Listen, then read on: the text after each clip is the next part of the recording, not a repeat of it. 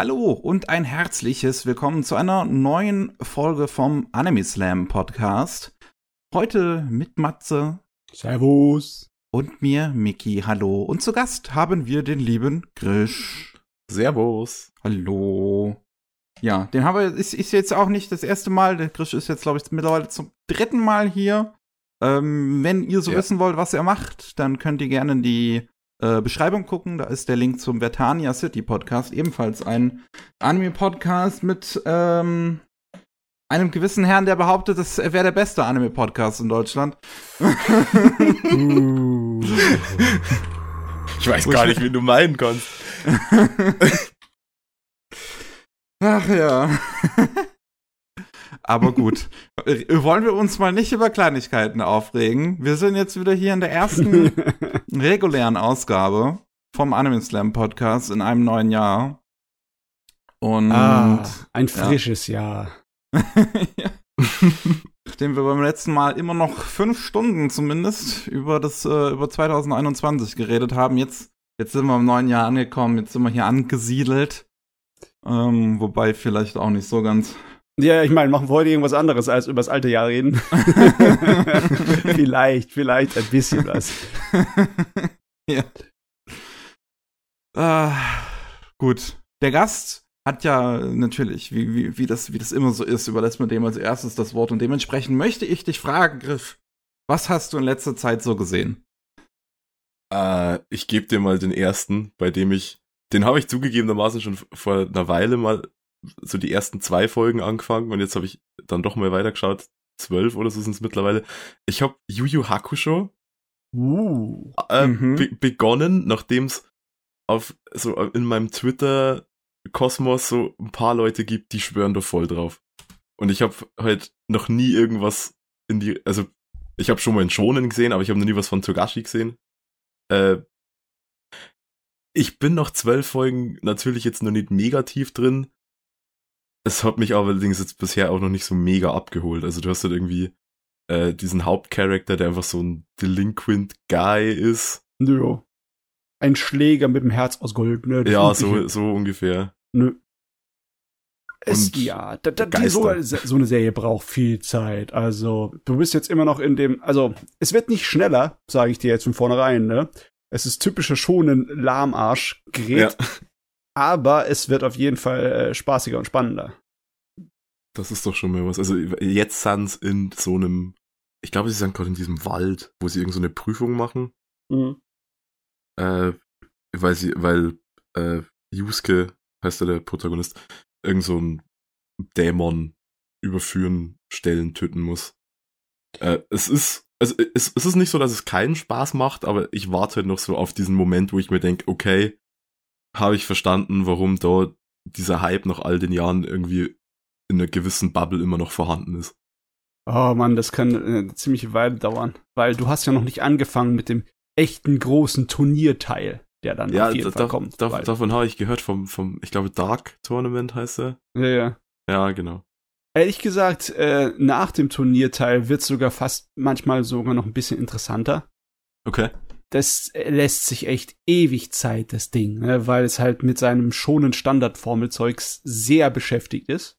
Mhm. Aber klar, ich meine, wenn man darauf steht, da hat man auch da seinen Spaß. Ne? Ich meine, im Endeffekt läuft es weitaus schneller als so Sachen wie Dragon Ball. Ne? Also für seine Zeit ist es ja ziemlich schnell und kurzweilig, das Gerät. Ne? Ja, also, also ich mir anguckt, dass der erste Arc immer noch 25 Folgen sind. Ja, ja, ja. Ich meine, aber in dem ersten Arc passiert eine Menge. Ne? Er, er geht, der, der geht schon äh, einige kleine Extra-Abenteuer in den 25 Episoden machen. Ne? Okay. Also ja, ist nicht so oft, dass ein Ding. Würde ich jetzt nach 12 oder 13 Folgen oder wie weit ich bin jetzt auch sagen. Also es gibt so die ersten 5, 6, glaube ich, sind nur mal so, so ein Prequel zum Prequel irgendwie. Also wo, wo, wo quasi klargestellt wird, wieso der überhaupt irgendwie in diesem ganzen äh, Wahnsinn verwickelt wird. Und dann geht's schon, also es, es hat so, so, ein, so einen kleinen Nebenarg, würde ich fast sagen, am Anfang noch. Ja. Sind wenigstens keine 30 Folgen Training wie in Hunter Hunter am Anfang. Ich meine, wenn, wenn du es vergleichst mit Sachen wie Bleach, äh, Bleach geht ja auch so 20 äh, oder Episoden plus äh, eigentlich nur so Monster der Woche mäßig daher, ne? Mhm. Also wird da mal so ein böser Geist geschlagen und da mal wieder einer. Aber ne? das ist ja, das ist ja wenigstens schon mal richtige Action, ne? Also wirklich, wenn ich jetzt an Hunter Hunter denke, wo ich die 90er-Fassung angefangen habe und auch schon länger jetzt nicht mehr geguckt habe. Ich könnte eigentlich auch mal irgendwann weiter gucken, aber irgendwie nach 30 Folgen von dem fucking ersten Trainingsarg ist es halt schon eine Menge. Es ist wirklich fucking nee, nee. 30 Folgen. In Yu Yu Hakusho so die 2000, die 2011er Version von Hunter Hunter hatte ja noch, waren dann 20 Episoden wenigstens bei dem Training und die 90er dachten sich dann einfach so, ja, hier, 30 Wir Folgen. mehr Training. Ihr wollt Geil. doch das sehen, oder? Ihr wollt Geil. mehr davon. Nee, in 25 ich Episoden, die ersten von Yu Yu Hakusho, haben sie schon einige böse wie sie platt gemacht, ne? Also schon eine gute Handvoll. Und ja. auch schon mal ein bisschen Ellbogen gestoßen mit größeren Bösewichten, die später kommen. Also, so ist es nicht, ne? Aber die Fans äh, mögen die Serie, so wie ich mich da richtig erinnere dran, auch eher, weil die äh, Hintergrundgeschichten von den ganzen Nebencharakteren später heftig ausgearbeitet werden und das macht's halt dann interessant und macht die spaßiger. Mhm. Und ja, da muss man allerdings ziemlich lang warten.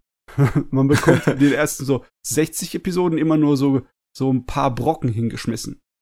Ja, ich, ich, also ich weiß nur, es gibt ja diesen äh, Kurama, der, der, der Rothaarige. Ja. Äh, und der hat ja schon irgendwie so, so einen Moment, wo ich mir dachte, das ist jetzt, das fühlt sich schon an wie so ein Abschluss für den, aber es war halt irgendwie in Folge 8 oder so. Und er ist so prominent im Opening, also dachte ich mir, der kommt bestimmt nachher nochmal vor. Ja. Also, ich weiß auch nicht, wie das durch dem Autor da durchgegangen ist. Der hat sich einfach wahrscheinlich gedacht, ja, wir müssen, ich brauche irgendwas für ihn, ne, und um ihn mal irgendwie zu etablieren, ne. Und dann äh, anscheinend war er dann so beliebt, sowohl beim Autor als auch bei der Fangemeinde, dass er dann gesagt hat, oh, jetzt muss ich irgendwie weiter ausschlachten den Mann.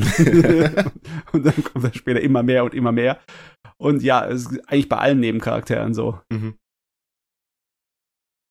Aber ja, im Endeffekt die zwei Hauptcharaktere, unsere zwei menschlichen Prügelknaben, ne, die haben am wenigsten groß interessante Hintergründe. Die sind einfach nur schonen Protagonisten. Ja, also, ne? also definitiv. Yusuke ist einfach, ja, er ist halt der, der Delinquent mit einem großen Herz, der irgendwie schwierige Familienumstände hat, weil er ist ein schonen Protagonist so. Yeah. also er ist ganz sympathisch so auf seine Art, aber befreundet sein würde ich jetzt mit dem auch nicht wollen, glaube ich. Der würde mich nur fertig machen. Ja. Und sein bester Kumpel ist ja im Endeffekt dasselbe, nur halt ja. alberner. Ne? Ja. äh, er, hat eine tolle, er hat eine tolle Frise da. Ja, ja. Also man, ich, ich finde es fast schade, dass das so ähm, aus der Mode ist. Ich meine, man könnte ja schon sagen, dass Tokyo Revengers, äh, was heutzutage ganz groß ist, so ein kleines bisschen die Chance hat, das wieder aufleben zu lassen, das Genre, weil das sind ja alles auch Prügelknaben, ne? Äh, ja, aber pff, ich weiß nicht. Ich glaube, die Tolle kommt nicht so schnell wieder. Oder? Ich weiß es gar nicht. Mickey, sind in Tokyo Rangers massenweise äh, Biker mit Tolle unterwegs?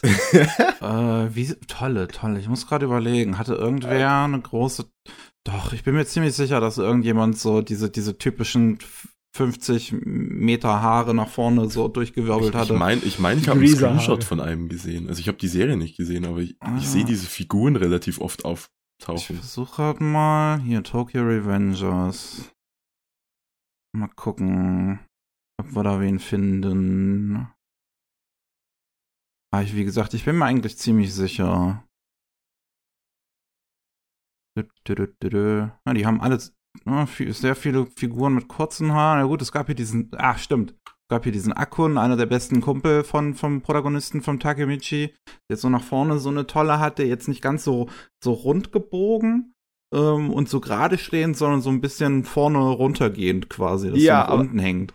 Der mit den roten Haaren, ne? Ja. Aber das ist doch so ein Fußabtreter. Das ist so total ja, ja. Das ist krass. Exzellent.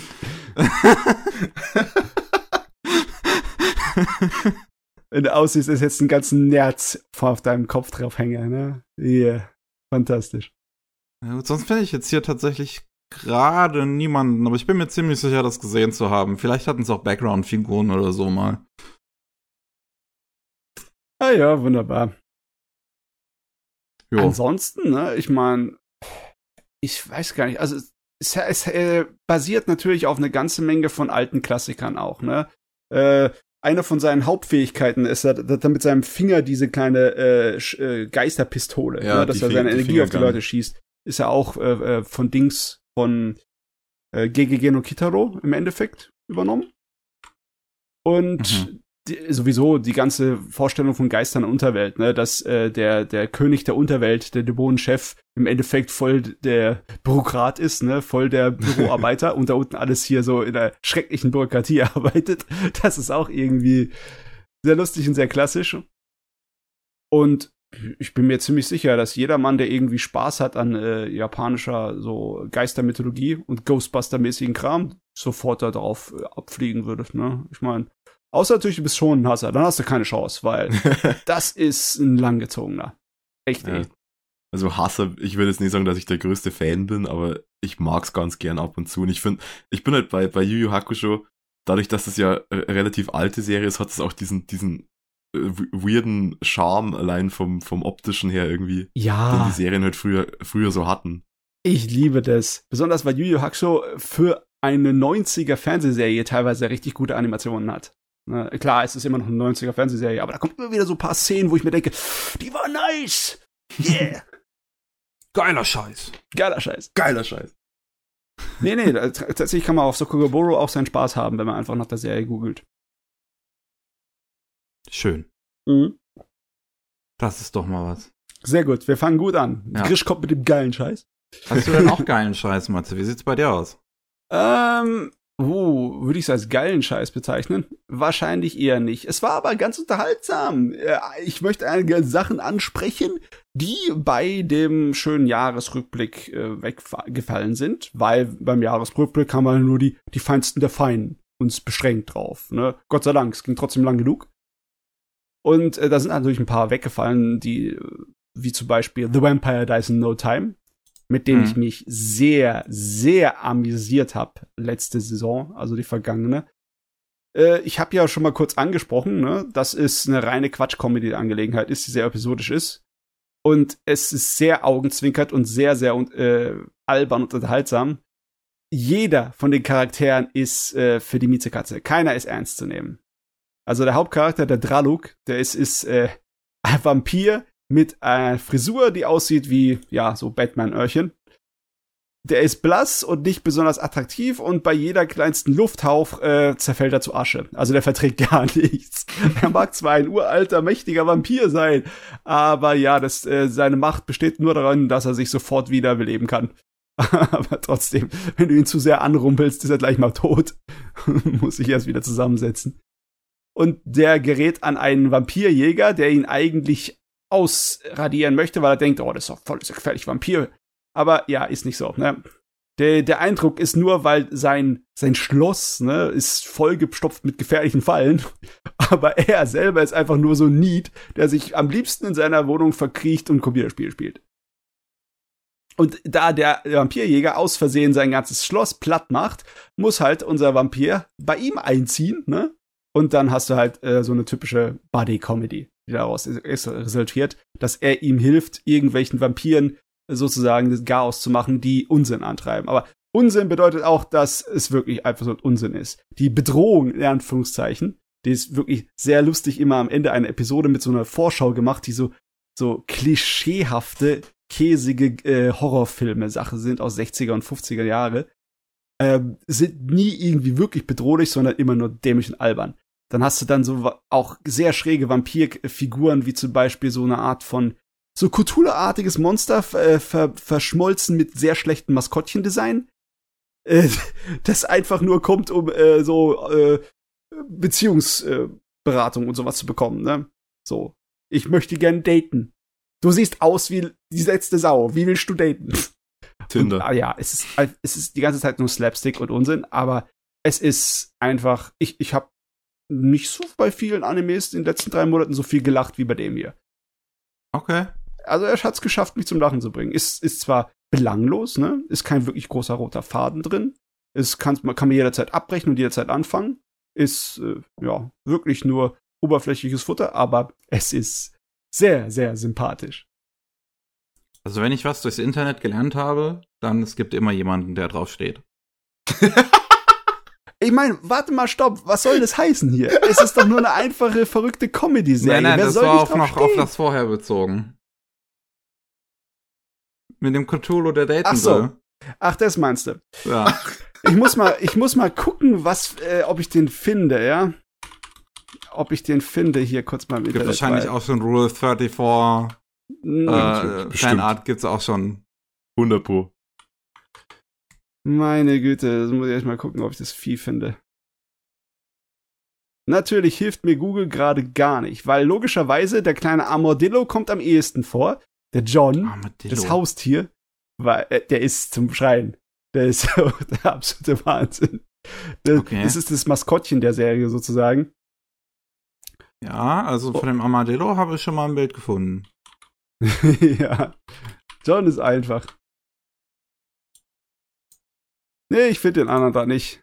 Also stellt euch Sehr ein einfaches, äh, so ein schrecklich designtes Maskottchen vor mit äh, ein paar Tentakel und, und sonstigen anderen ekligen Sachen.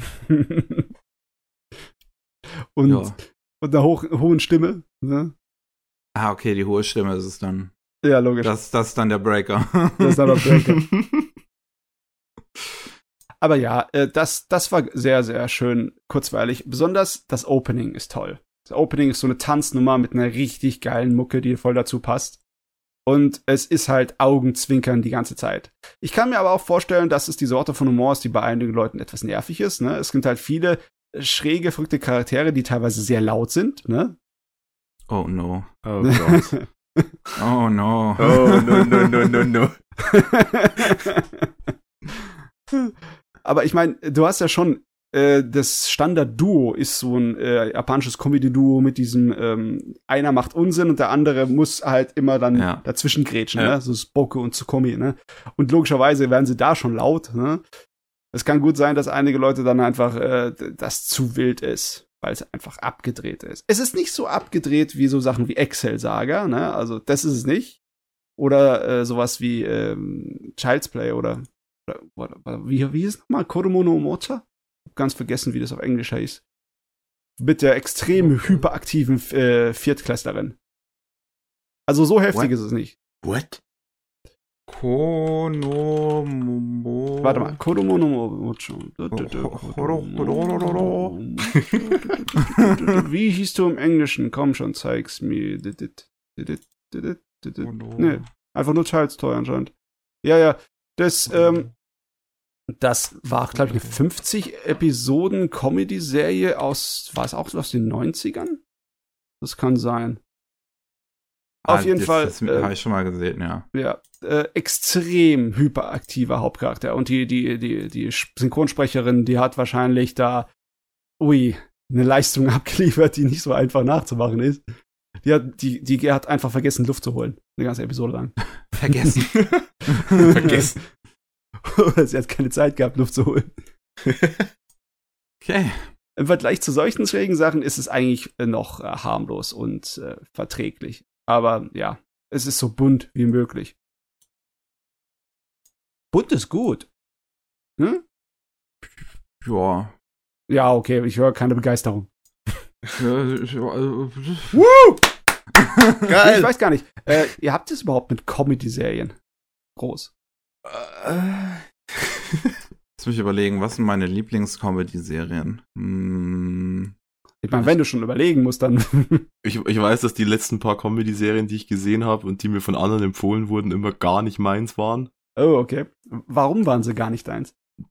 Also bei Grand Blue Fantasy war es so, da war mir der Witz zu plump. Es war halt. du meinst einfach nur Grand Blue, oder? Äh, Grand Blue, ja. Also dieser, dieser Tauch, Tauchen Ja. und, genau. Grand Blue Fantasy ist was anderes. Grand Blue Fantasy ist dieses, das Fan also wirklich Fantasy-Ding, gell? Ja, Ja, das, das ist ja. das Gacha-Ding, ja. Ja, genau. Nee, äh, also da war mir der Witz irgendwie, das war halt immer der gleiche Witz. Es war so, hey, wir sind lauter Studenten und wir sind hier in diesem Tauchclub, aber eigentlich saufen wir nur die ganze Zeit und ziehen uns dabei aus. So, und das ist halt eineinhalb Mal ganz nett und dann habe ich da keinen Bock mehr drauf. So, die waren halt auch mega laut die ganze Zeit. Ist es überhaupt eine Comedy-Serie oder Ja. ist es einfach nur ein Slice of Life mit ein bisschen. Doch, das äh, ist eine total völlig ist- überdrehte Comedy-Serie. Okay, okay, okay. Das war dem Regisseur von Gintama. Ah, ja. Und ja, es geht in die Richtung. Also es, es hatte irgendwie so ein, zwei Momente oder auch irgendwie meine Erfolge, die ich dann ganz, doch ganz, ganz spaßig fand, aber insgesamt war mir das irgendwie zu, zu hohl und zu plump. Also ich, ich glaube generell auch bei Asubi Asubase, falls ihr den kennt, da war mir. Den wollte ich noch sehen. Ne? Der war mir so. Äh, ich, vielleicht hätte ich ihn nicht bingen sollen, so. Äh, der war pro Folge ganz nett, aber irgendwann war mir das dann auch zu. Ja. Zu repetitiv in irgendeinem Sinn. Also es war halt irgendwie immer die Punchline ist, wir haben irgendwie Gross-Up-Gesichter gemalt und äh, Leute ticken völlig aus über eigentlich total belanglosen Scheiß. Ja, nee, ähm, würde ich sagen, das ist die andere Sorte von Humor, ne, äh, als jetzt The Vampire Dies in No Time. Ich würde es zwar nicht unbedingt direkt vergleichen mit so Slapstick-Sachen, aber es ist viel näher dran an so, wie heißt denn das nochmal, äh, Nichijo, ne? Oh, das mochte ich gern. Ja. Also, äh, Vampire Dies in No Time ist näher dran an Nichijo, an diesen Unsinn. Ähm, es gibt ja noch andere Sachen, die ich sehr mag. Also ich mag den Humor von Cromarty High School sehr.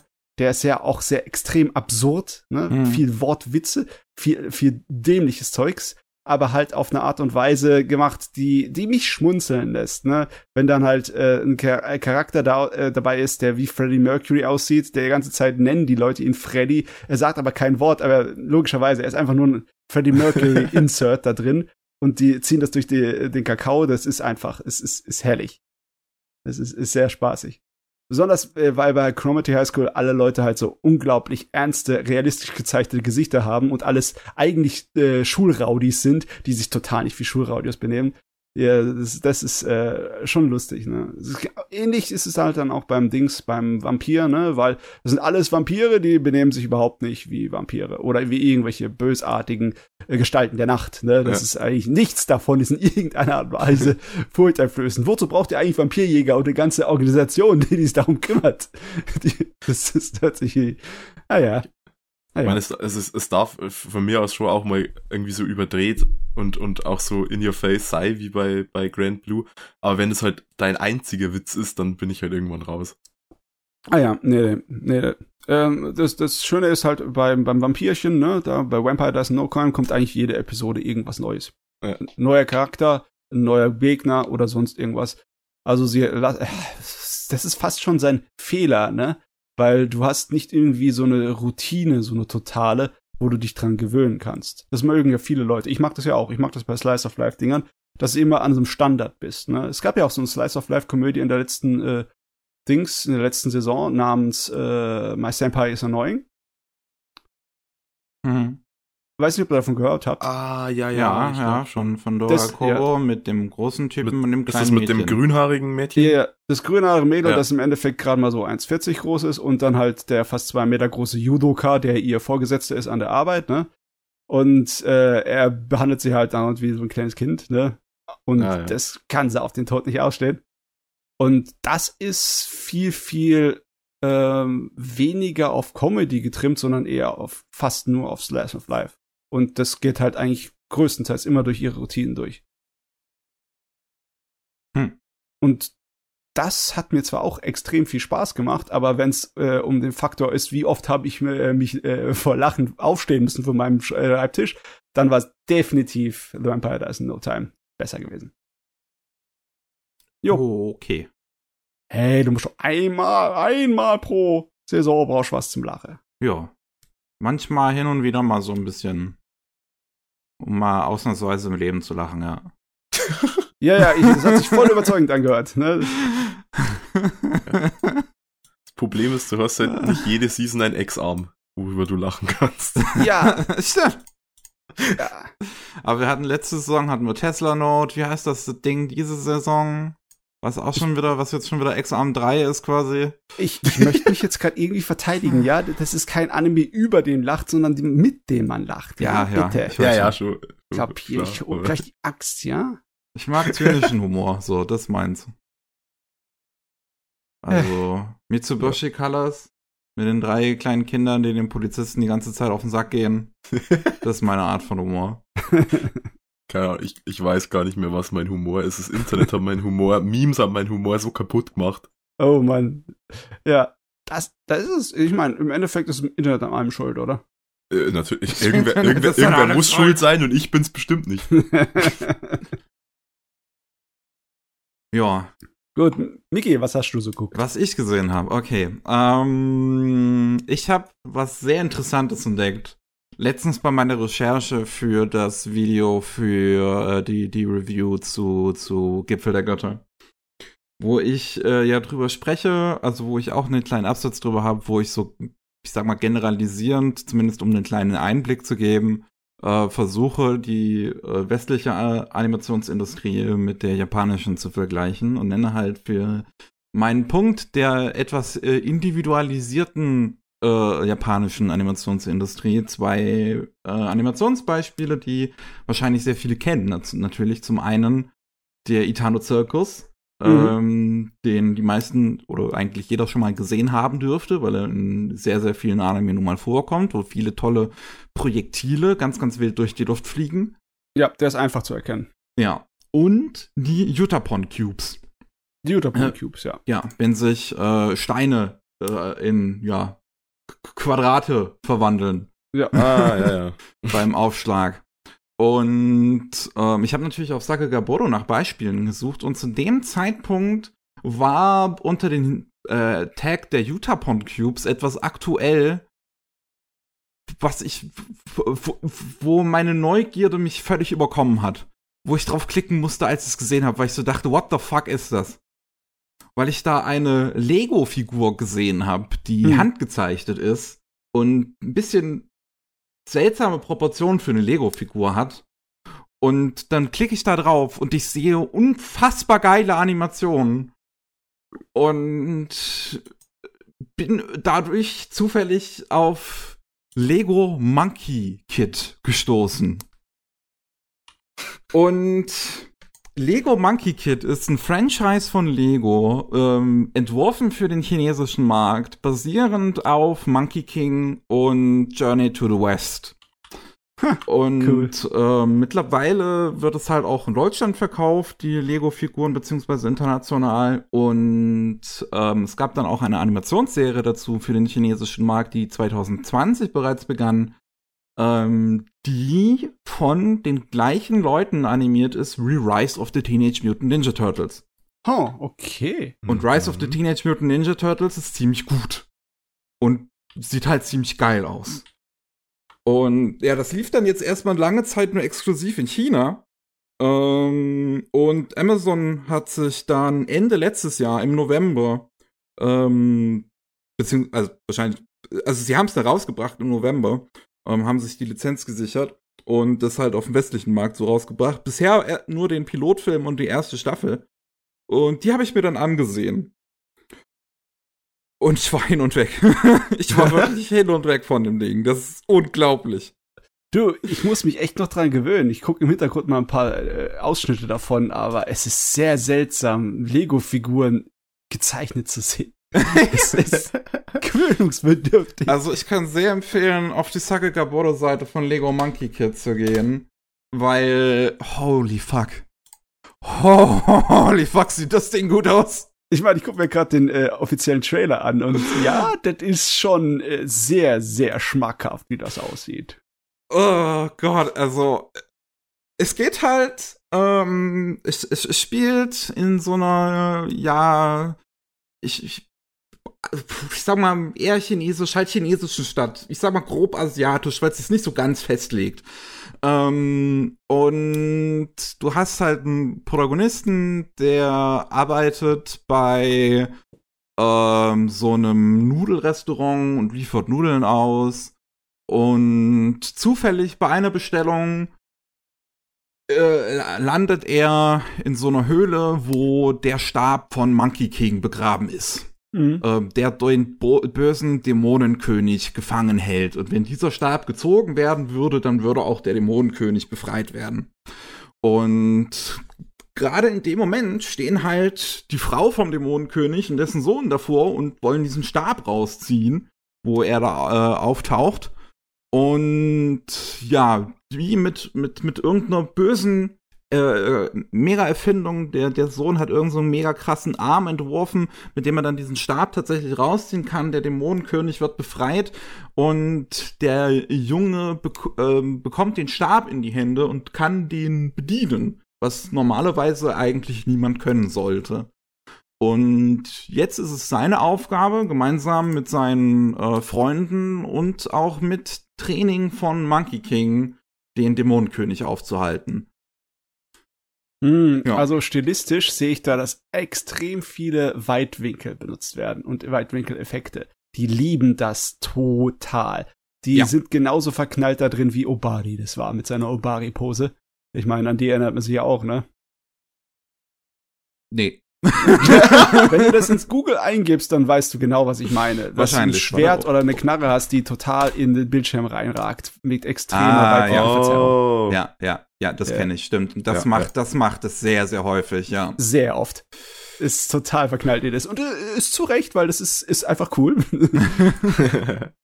also das Ding hat äh, sehr häufig total äh, wilde Perspektiven ähm, und auch relativ viele Animationssequenzen, die wirklich, die ein totaler Liebesbrief sind an die komplette Anime-Welt. Da, also die Utapon Cubes kommen ja drin vor. Ähm, es kommt halt sehr oft dieses, äh, dieses Element vor, was ich glaube Gainax sehr groß geprägt hat. Ähm, wenn nur noch die Außenlinien gezeigt werden und der Bild weiß, das Bild weiß wird. Ja, mhm. ja. Ähm, das macht sie auch sehr häufig und gerne. Das sieht auch fantastisch aus. Das Ding ist so vollgestopft mit einfach nur unfassbar geilen Animationen. Das ist unglaublich. Ich, also der Pilotfilm alleine, der geht 40 Minuten und ist eine in sich schön bereits abgeschlossene Geschichte, ähm, die ich halt absolut empfehlen kann, da mal reinzugucken. Weil das ist so verdammt gut. Das ist wirklich übel. Ach, stimmt, dann kriegt er noch so einen Mecha, der halt einfach aussieht wie der aus Guren Lagan. Ähm, ah, das ist, das ist geil. Das ist so mega geil. Die Story und die Figuren, das ist halt alles sehr simpel gehalten. Das ist halt, also dieser Pilotfilm ist halt einmal 40 Minuten und dann ist die erste Staffel 10 Folgen, die jeweils 12 Minuten lang gehen. Das ist also gar nicht so viel bisher. Es gibt halt bereits eine zweite Staffel und einen zweiten kleinen 40-minütigen Film, ähm, aber die sind halt noch nicht äh, im Westen draußen. Ähm, was ich an Amazon Prime immer ganz doof finde, ist, dass die es irgendwie nicht so mit Fremdsprachen haben. Man kann in Deutschland die Serie nur auf Deutsch gucken. Ähm, hm. Was Weird zumindest nicht so schade ist, weil die deutsche Synchro bei dem Ding auch ziemlich gut ist. Äh, auch das Drehbuch ist sehr schön geschrieben. Es gibt eine äh, Szene, wo das Schwein, was den Nudelladen betreibt, sagt, das Berühren mit den äh, das Berühren der Figuren mit den Pfoten ist verboten.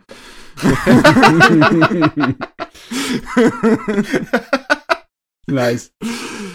Ähm, und ja, also es hat halt relativ simple Motive, sag ich mal. Es ist eine fortlaufende Geschichte trotzdem, dann auch in der äh, im Serienformat. Die äh, Folgen sind etwas episodisch, dass sie in sich immer so ein bisschen was Abgeschlossenes haben, aber auch die übergreifende Geschichte weitererzählen.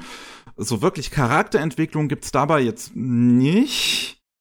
Ähm, wobei gegen Ende der ersten Staffel dann zumindest schon wieder mal was Größeres passiert, was halt weitere Auswirkungen dann schätze ich mal auf die, auf die Serie wieder haben wird, die wieder in eine neue Richtung treibt.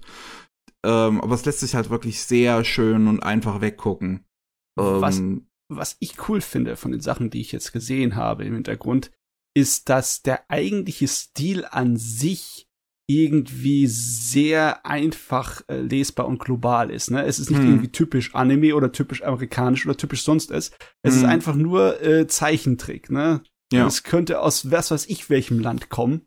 Man, man erkennt es nicht wirklich, welches Land das produziert hat. Das ist einfach nur äh, gut gezeichnet. ja. ja. Ah, und es ist also ich, ich wirklich, ich würde es allen mal ans Herz legen, zumindest den, äh, sich den Piloten mal komplett anzuschauen. Der hat wirklich eine der besten Finalen, ich glaube, die, die man sich so angucken kann, animationsmäßig. Das ist so fucking geil. Das ist so ein Overkill. Das ist so 200% Gainax einfach. ähm, das, also, puh. Jetzt aber, aber so vom Publikum, an den es sich richtet, ist es doch wahrscheinlich auch äh, für, für die ganze Familie geeignet, oder? Absolut, ja. Also, Ähm, es, ist, es ist halt relativ harmlos, sage ich jetzt mal. Also, keine Ahnung, Schimpfwörter oder so kommen jetzt auch nicht großartig vor. Gewalt ist halt so, so, das, die, ich sag mal, schon aufeinander halt einprügeln, aber dabei erleidet jetzt auch nie irgendjemand Verletzungen, wie das halt so ist in so Kinderserien. Ja. Ähm, also, ja, das ist auch was, was sich für die ganze Familie lohnt. Ähm, ja, das, das kann cool. man seinen Kindern zeigen und dann gemeinsam dran Spaß haben, weil dann man sich als Erwachsener an den schönen Animationen dabei noch äh, äh, äh die beliebäugeln kann. Und ich meine halt, ne, die Handlung und Figuren, das ist auch, also, das ist alles gut geschrieben. Das ist jetzt nicht so, dass ich halt sagen würde, dass das irgendeine Kinderkacke wie Paw Patrol ist oder so, sondern das ist wirklich ähm, alles auf einem durchschnittlich hohen, also überdurchschnittlichen Niveau definitiv, auch vom Writing her. Also es ist, ist nicht nur Werbung für Lego-Spielzeug. Ja, ja. Es ist meine sehr gut gemachte Lego. ja. Lego-Werbung. ich meine, man kann über Lego eine ganze Menge sagen. Und ich meine, wir können alle so ein paar YouTuber, die immer wieder ein paar unschöne Worte gegenüber Lego ver verlieren, ne? Weil Kritik muss sein. Ja, ja. Im Herzen von Europa, ne? Aber ähm, Lego hat echt es relativ clever immer gemacht mit seinen Franchises, die dann irgendwie in Filmen oder Serien rumgemacht wurden. Auch mit seinen Computerspielen. Es hm. hat nicht viele große Versager, keine äh, äh, großen Verluste oder sonst was. Absolut.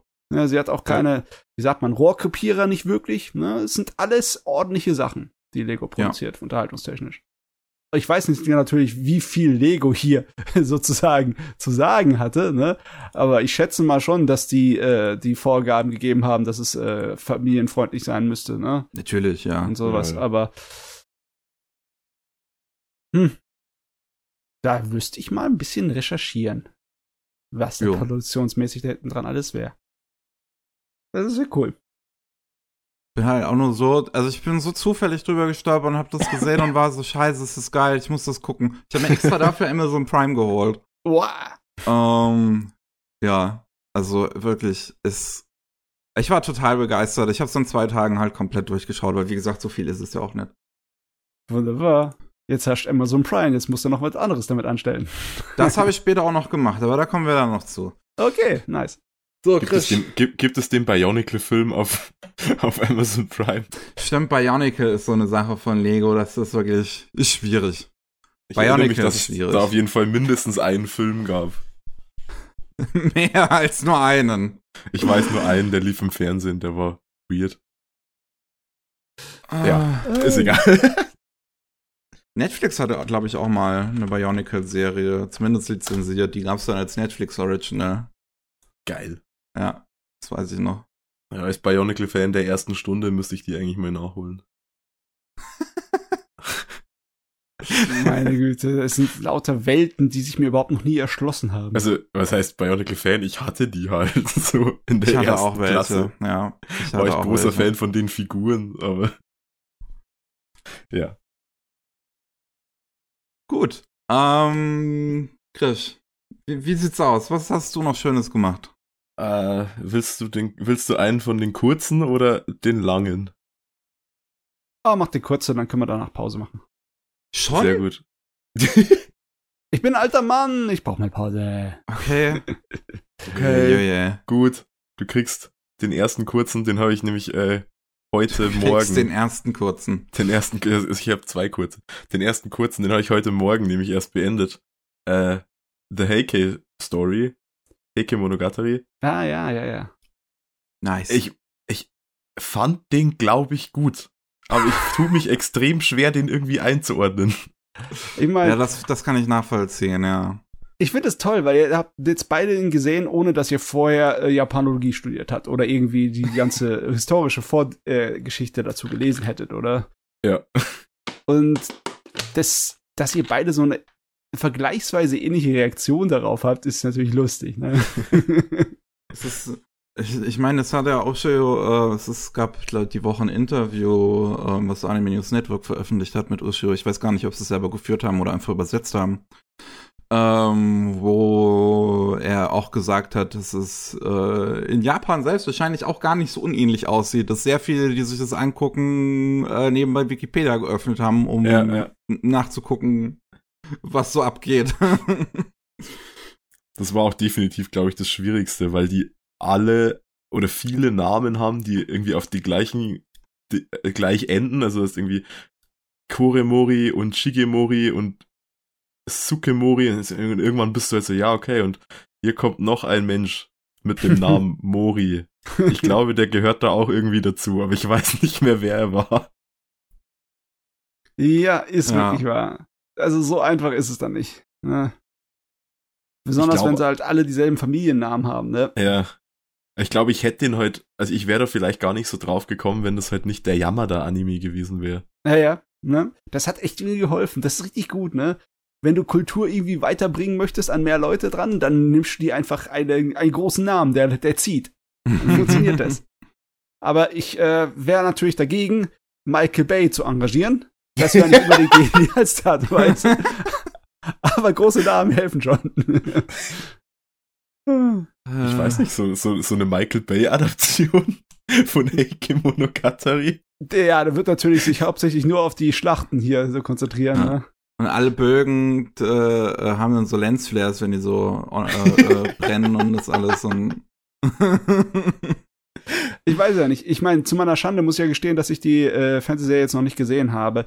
War von dem äh, Original dieser Bogenwettbewerb drin, wo sie gucken, wer am weitesten schießt? Ah, Denk mal auf nicht, jeden ne? Fall was ähnliches drin. Es ja. war was ähnliches zum, zum Schluss. Okay.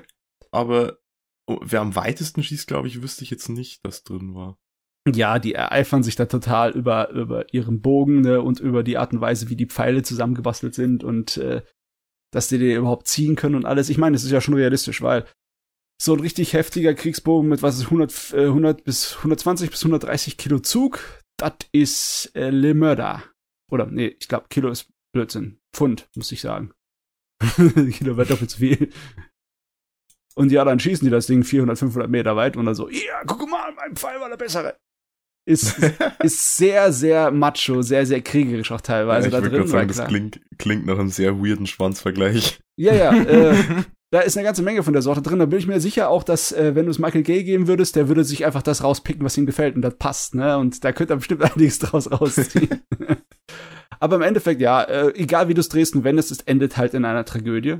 Ne? Ja das wird niemand ignorieren können. Auch äh, selbst als er Pearl Harbor gemacht hat, ne, hat er nicht vergessen, dass äh, am Ende die Japaner alles zusammengebombt haben. Ne, das hat er selbst der äh, Michael Bay nicht vergessen. Schön, dass Michael Bay an diesen Fakt auch noch gedacht hat. Ich meine, rein theoretisch hätte er es einfach ignorieren können. Ich meine, ich hätte es ihm zugetraut. Ich glaube, äh, bei, bei Heike Monogatari, was mich so am meisten abgeholt hat und äh, Überraschung, ist der Soundtrack. Mm, also ja. sowohl, sowohl der, also die OSTs, als auch diese, ich finde dieses Opening so geil. Das Opening ist super und jetzt ist auch mittlerweile endlich vor einer Woche die volle Version rausgekommen und die ist uh. großartig. cool. Der Song äh, sechs Minuten lang und es Ach, ist ein krass. wirklich großartiger Song. Also das, das, das war und ich glaube das Ending das, das war, war mit so Rap, oder? Ich weiß es gar nicht. Das, das habe ich geskippt, muss ich ehrlich sagen. Das Ending ist sehr weird, ja. Das wechselt dann in der Hälfte zu Rap. Ja, genau. Und, ja. Also das ist auch für, das ist von Usho gemacht und ähm, das ist einfach, es ist ein bisschen weird, ja. Aber äh, also ich, ich weiß jetzt nicht, äh, ich kenne mich jetzt mit, mit Musik nicht so gut aus. Also es war jetzt so diese so Ushio-typisch habe ich immer das Gefühl, der ist so vergleichsweise minimalistisch bei dem Zeug, was er macht. Aber er hat dann doch wieder so, ist das, ist das Techno oder ist das EDM oder was ist denn ja. das? Was, also er hat dann so, so elektronische Einflüsse drin, was ja für mhm. so ein historisches Setting irgendwie sehr, äh, sehr außergewöhnlich wirkt. Also ich, ich weiß nicht, der, der Mann, wenn er was macht, macht es immer gut. Kriegt, ja. Er kriegt den, das, das Griech Seal of Approval. Exzellent. Aber ja, nee, ich weiß, was der meint. Ich hätte mir eher gewünscht, dass sie einen Nachfolger zu Samurai Champloo machen und dann den Osho dafür anschleppen. Das hätte wahrscheinlich besser gepasst als zu, äh, ich weiß nicht. Vielleicht passt es auch zur Heike Monogatari. Oh, es passt. Aber passt, ja, das ist sehr gut umgesetzt. also die Vorstellung, dass sie bei dem Design von der Serie dann irgendwann anfangen zu rappen, ist glaube ich schon ein bisschen schräg. Nee, nee, in der, in der Serie Nee, ist nicht. Also das ist Nee, wirklich nee. nur, Okay. äh, daher kommt dann höchstens mal EDM vor. Der Rap ist äh, nur das Ending. Ja. Ja. Hm. Ja, aber wie gesagt, ich, ich weiß nicht, wie ich es irgendwie einstufen soll. Also ich habe Spaß damit gehabt, aber ich kann jetzt nicht sagen, wie, warum oder wie gut ich es wirklich fand. Es ist halt schwierig aus unserer westlichen Perspektive, die das, beziehungsweise die Japaner haben ja selber Probleme damit, Ja. äh, wenn, wenn wir das, die Vorlage nicht kennen, das so richtig einzuordnen. Und das ist ja wirklich, also eine ne Serie, die äh, so ein bisschen erwartet, dass man die Vorlage kennt. ja, Ja, das, das Gefühl hatte ich auch. Die Sache ist die, mit so alten japanischen Erzählungen sind halt sehr stark von bestimmten Konventionen geprägt. Äh, nicht nur die Konvention bei Hofe, sondern natürlich auch Buddhismus. Ja. Sonst wurde Ja. ja, auch, wurde ja auch später verfasst, ne? Ist nicht exakt zu derselben Zeit dann gemacht worden. Das wurde viel später verfasst und es hat halt auch dann so ähm, diese buddhistische, ja, teilweise viele Geschichten im Japan, japanischen Alten sind natürlich auch in so äh, reingezwängt in das Korsett von episodenhaften Gesch äh, Stories, die du halt jemandem erzählst, wie bei einer Messe, wie bei einer, äh, ja, wie beim Kirchgang, ne? Dass es sozusagen auch äh, Moral mit reingesteckt ist und äh, bezieh- beziehungsweise so, so eine Sache ist, die du einmal pro Woche erzählst den Leuten, ne? Oder am Abend, ne? Das ist äh, irgendwie nicht unbedingt ideal, wenn du das zum Anime machst, dass es exakt eins zu eins übersetzt. Bei einigen Sachen haben sie dann halt viele Freiheiten genommen, zum Beispiel bei Hackenden, ne, bei den acht äh, Hundekriegern, wo am Anfang der Da 90er kommt's auch Jahre. auf die Adaption an. Also Ja. es gibt ja mehrere auch schon im Anime-Bereich. Ja, ja.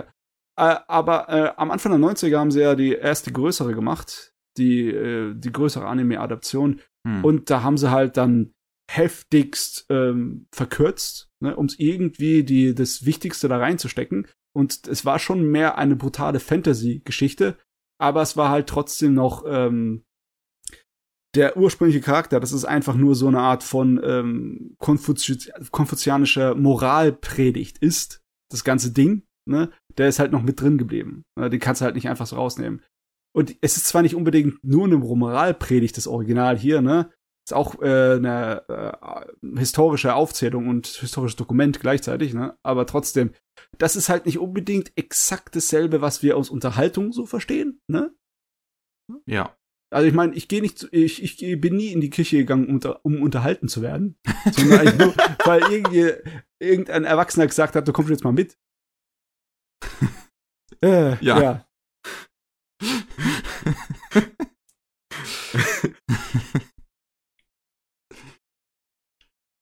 Ja. Ja. Ja. Es Ja. ist, es, ja. Ja.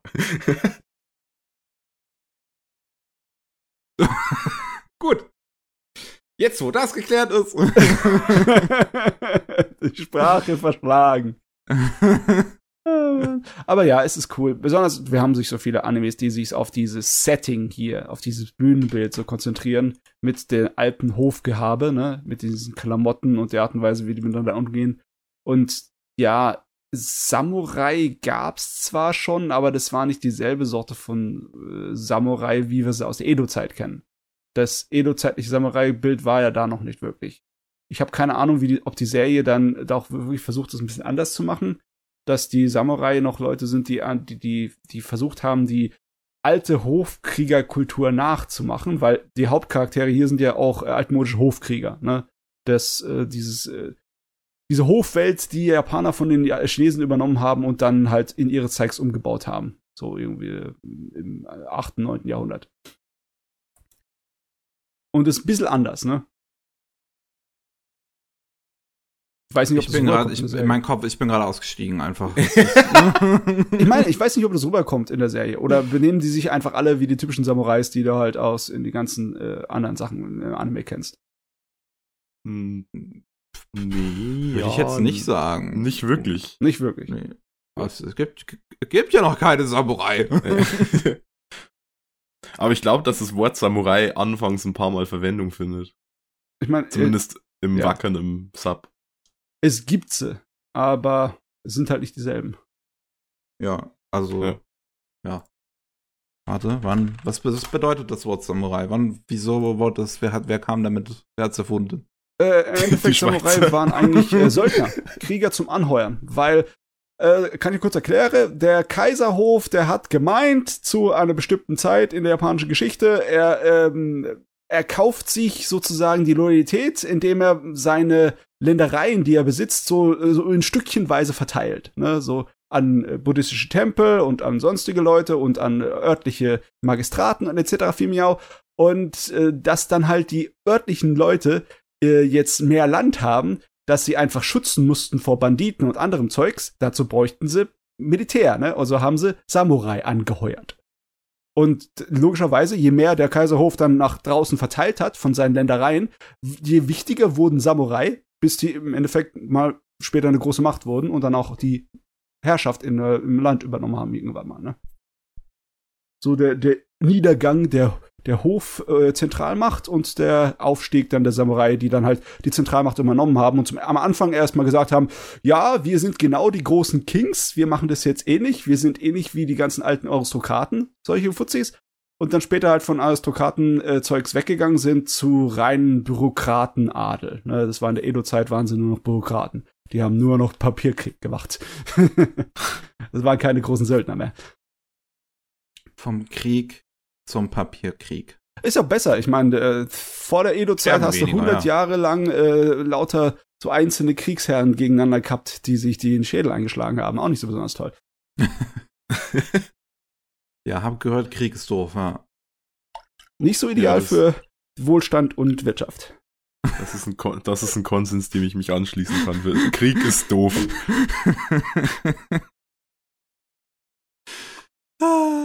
So, du wolltest unbedingt eine Pause, Matze, auch wenn wir noch nicht mal eine Stunde drin sind. Hm, also mein, erlaube okay, ich sie dir. Okay, von mir aus. von mir aus. Ja, du wolltest Gut, dann hören wir uns gleich wieder. Da sind wir wieder beim 178. Anime Slam Podcast. So, Matze, du hast dich jetzt hoffentlich schön erholt und deine Katzen gefördert und was weiß ich. Denn ja. jetzt bist du dran. Bis jetzt dann. sehr wohl, sehr wohl. Also was, was beschwatzen wir, was beschwatzen wir? Ähm, ja, ich, ich guck mal auf die Uhr und es ist Isekai-Zeit. Oh nein. Oh, doch. Schon wieder. und zwar, ähm, Faraway Paladin ist ja zu Ende gegangen ja. in der letzten Saison. Und das war einer von den Isekais, die mir gefallen hat. Und meistens gefallen mir Parallelwelt-Fantasy-Anime, wenn sie ein bisschen aus dem bestehenden Formelkram ausbrechen. Oder beziehungsweise wenn ich einfach ähm, die Vorlagen oder beziehungsweise die Inspiration erkennen kann. Ne? Und ich habe das Gefühl, dass ich es hier relativ gut getroffen habe. Ne? Und äh, das ist im Endeffekt sehr westlich, sehr westliche Fantasy inspiriert.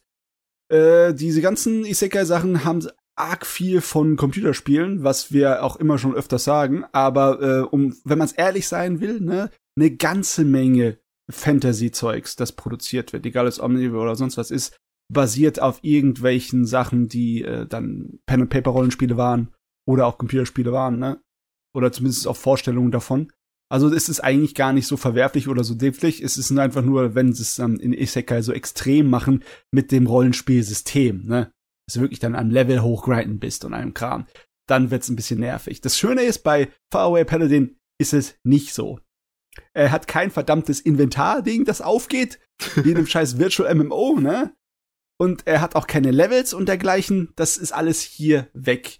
Im Endeffekt, das Isekai ist fast unnötig in dem Gerät es, es, es hilft so ein bisschen äh, für die Story, um sie aufzuziehen, weil er wird ja von seinen Ziehvätern und Müttern da aufgezogen, die drei Untoten, ne?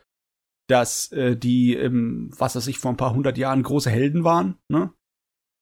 Aber mhm. logischerweise, die äh, sind nicht in der Zivilisation und laufen da einfach als Untote schön geduldet herum. Nein, die hängen in so einer alten, toten Stadt, so einer Nekropolis und bewachen dort das Siegel äh, des alten bösen Oberwicht, äh, des, also des Oberwichtdämons, ne?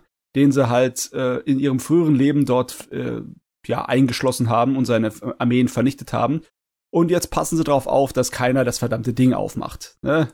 Die Pandora-Büchse aufmacht. Und klar, äh, wie sollen die in irgendeiner Art und Weise ein Kind aufziehen, wenn es nicht vom Himmel fällt bei denen? Da geht ja kein Mensch hin, da wo die hocken, in dem äh, weiten Land, wo, äh, was weiß ich, kilometerweise kein Mensch wohnt.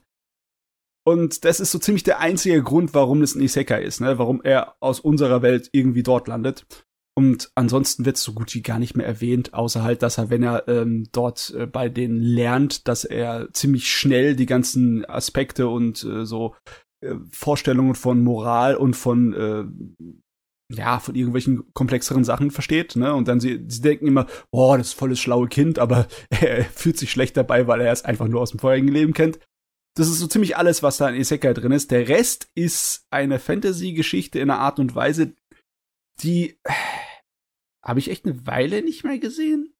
Ich würde fast so weit zurückgehen wie Record of Lotus War. Obwohl, okay. ja, ähm, Dings, äh, Dragon, äh, Goblin Slayer ist schon ein bisschen ähnlicher. Weil Goblin Slayer ja auch komplett nur äh, Dungeons Dragons mäßig ist. Mhm. Aber extremst, genau.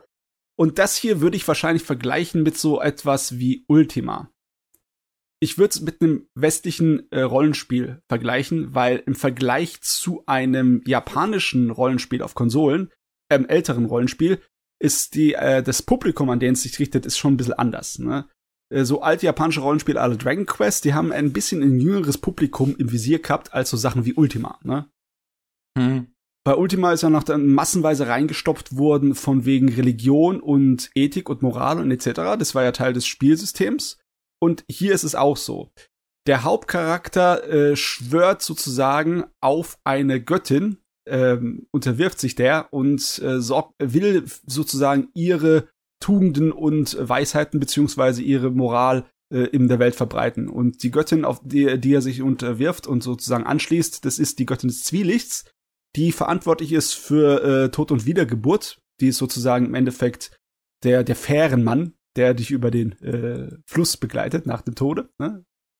Und äh, die ist einer von den gnädigen Götten, äh, die einfach äh, sich äh, um das Wohl der Menschheiten kümmern und sie vor Dämonen beschützen möchte. Deswegen ist er im Endeffekt dann, ja, er geht hinaus in die Welt, um seine Göttin in ihren Namen zu verbreiten.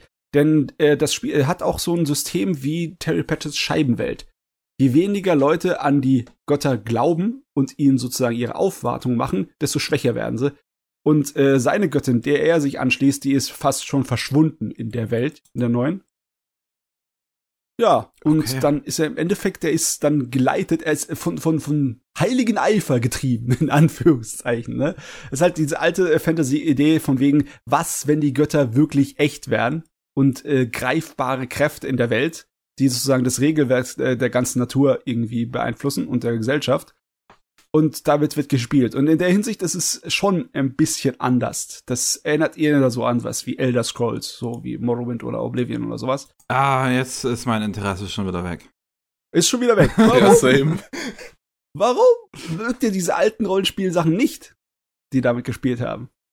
Nein, also ich, ich finde, ich, ich, ich finde nochmal Elder Scrolls, so das Universum zum Beispiel oder allgemein der Befester-Kram ist noch was anderes als jetzt äh, ja, tatsächlich gut geschriebene Fantasy. Das sind keine richtigen äh. Rollenspiele, logischerweise. ne? Nicht so wie Ultima, wo du da halt dann sozusagen auf eine Pilgerreise gehen musst als heiliger Avatar, um so deine Tugenden sozusagen zu erfüllen. Äh, da ist das hier schon eher sehr stark Rollenspielcharaktermäßig angehaucht. Besonders weil halt seine große Kraft, weil er ist ein Isekai-Charakter, deswegen ist er übermächtig, logischerweise. Der Protagonist kann so ziemlich alles ist aber hier eher sein Fluch. Ne? Auch seine Art und Weise, wie er Ausrüstung rumträgt, erinnert an klassische westliche Fantasy-Romane. Also er kämpft zum Beispiel mit äh, äh, kurz äh, mit einem Speer und einem kleinen Schild und er hat ein verfluchtes Schwert bei sich, das natürlich unglaublich nützlich ist, aber halt auch eine große Gefahr für seinen Träger. Und das ist auch irgendwie sehr klassische ähm, westliche Fantasy-Roman hm, Standards. Hm. Ne? Und äh, ist auch so, dass er je mehr er sozusagen versucht, Gutes zu tun im Namen seiner äh, Göttin, dass er immer sich mehr ver, äh, in die Leben der anderen Leute drin verwickelt und auch in die äh, Politik, ne? dass er eigentlich immer groß Ärger bekommt. Wenn er zum Beispiel in eine Stadt die Leute davon retten will, von so einem angreifenden kleinen Drachen, so einer Wivern und die Wivern tötet, da wird er erstmal hoch gelobt und dann kommt er natürlich zum ähm, örtlichen Stadthalter, ne, der die ganze Region sozusagen als äh, Magistrat überwacht. Und ja, dann äh, sitzt er schon in der politischen Predilie. Dann, äh, weil der großen Held, den kann man nicht einfach so rumlaufen lassen. Besonders nicht, wenn er vorhat, irgendwie den äh, Wald da von Dämonen zu, säu äh, zu säubern und eigentlich Söldner anheuern will. Äh, mein Gott, der ist im Endeffekt schon äh, so äh, wie ein Nebenbuhler auf den Thron fast. Und äh, hat er sich gleich in die Nesseln gesetzt. Ja, also das, hm. das Ding ist ähm, eher was in die Richtung. Also überhaupt nicht diese Standard ähm, Isekai-Kram, wo du halt äh, deinen Harem dir ansammelst. Im Endeffekt, da kommt nicht ein einziger Charakter davor, äh, der sozusagen sein romantisches Interesse erweckt. Das ist überhaupt nicht von, äh, von Bedeutung. Er ist einfach nur so ein, ein frommer Krieger. Äh, für, für den gibt's keine Mädels. Deswegen habe ich wahrscheinlich noch nie davon gehört. Ja. Es ist auf jeden Fall was anderes. Es ist sehr, sehr untypisch. Ja, also das klingt, äh, ich meine, es klingt auch alles so, so, es, es, es, es ist so eine Mischung aus interessant und irgendwie das komplette Gegenteil von interessant, was du gerade so erzählst, weil es so, so, so, wenn ich dir zuhöre, dann klingt's halt also, so, so, und so, so überzeugt, wie du das sagst, glaube ich dir total, dass da was Interessantes dran ist, aber gleichzeitig also auch wenn's Anime-typisch Fantasy, zumindest heutzutage, äh, da raussticht, weil es halt eher was anderes macht als die ganzen anderen Isekai, klingt halt nach wie vor wie etwas, was ich auch schon häufiger gesehen habe. Es, ja. es klingt halt so, als wäre es halt, ich sag mal, was typisches Fantasy-mäßiges, aber gut gemacht. Äh, ja, es ist gut geschrieben. Ähm, leider Gottes ist es nicht so toll animiert, gezeichnet es kann eher punkten mit Atmosphäre und Musik. Es ist wirklich eine schöne, melancholische Atmosphäre da drin und ein, äh, eine ruhige auch. Es ist kein äh, hektisches, großes äh, Drama. Es ist auch kein Kampf ums Überleben totaler, sondern es ist, äh, erinnert eher auch dann so an so beschauliche Sachen aller Herr der Ringe ein bisschen, ne?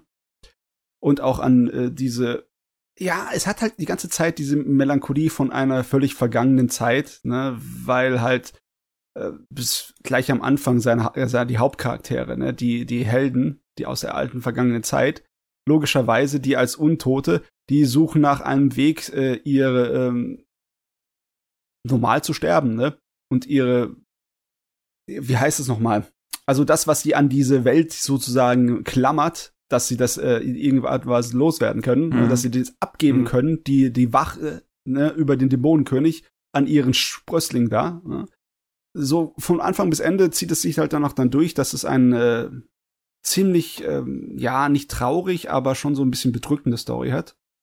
Hm. Der Hauptcharakter ist ein bisschen anstrengend, meiner nach, Meinung nach, genau. weil er im Japanischen von einer Frau gesprochen wird, die halt extrem viel Sensibilität in seine Stimme und in seine Rolle reinsetzt. Also er ist schon ein, ein starkes Sensibelchen. Ne? okay. Ja. Er, er, muss auch selber unter seiner äh, seiner Kraft leiden, weil er sich dann halt von anderen normalen Menschen und Freunden, die er da äh, findet, so ein bisschen isoliert wird. Weißt du, so wie ein Unmensch, so wie monsterartig. Und es ist, es ist eigentlich im Großen und Ganzen eine ganz nette Serie, nichts Besonderes. Sie fällt mir halt so sehr auf, weil sie aus dem Moment, aus dem Einheitsbrei im Moment gut raussticht. Okay. Ja. Und das Ending ist super. Das ist doch mal was. Auf ein Wort. ja, das Ending ist eines der, der schönsten, ruhigen, traurigen Songs äh, des letzten Jahres. Das finde ich fast so gut wie das Ending von, äh, wie heißt es nochmal? Ähm, äh, Late Back Camp. Das war oh, auch super. Das war toll. Das war super toll, ja. Es ist nicht ganz so gut, aber es ist äh, in der ähnlichen Liga spielt es. Also deswegen Daumen hoch von mir. Das ich mag schön. den Paladin. Damit hast du mich überzeugt. Boah.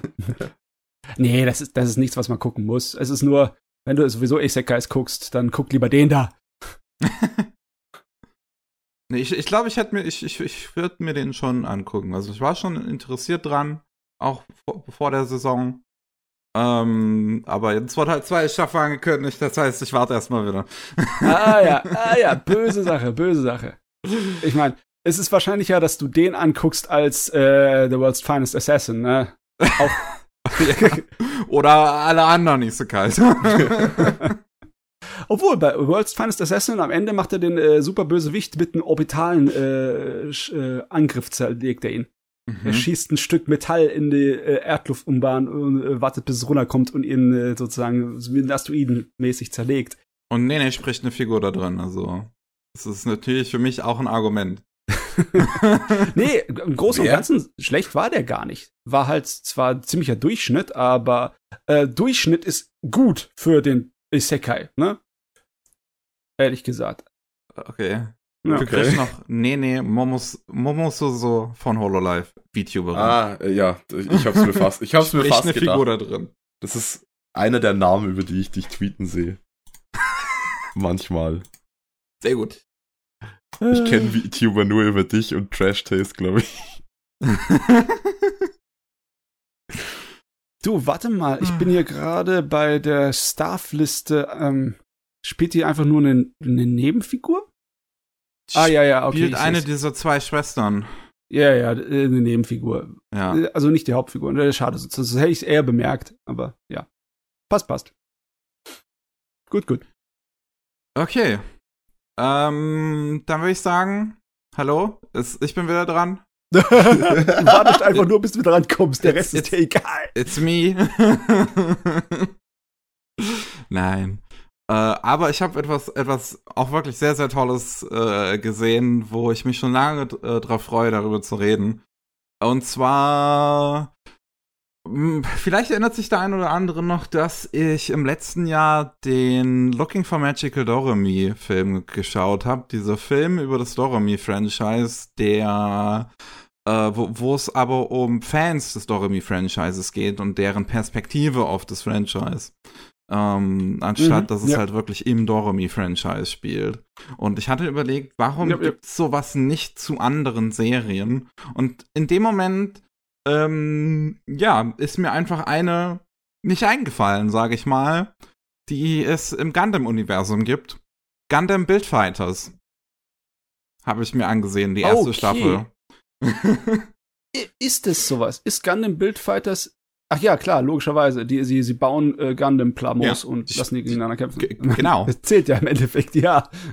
Habe ich gar nicht daran gedacht. Das spielt, ähm, ja, in unserer Welt unserer echten Welt, ein bisschen in der Zukunft. Und es wurden die sogenannten Plavsky-Artikel entdeckt.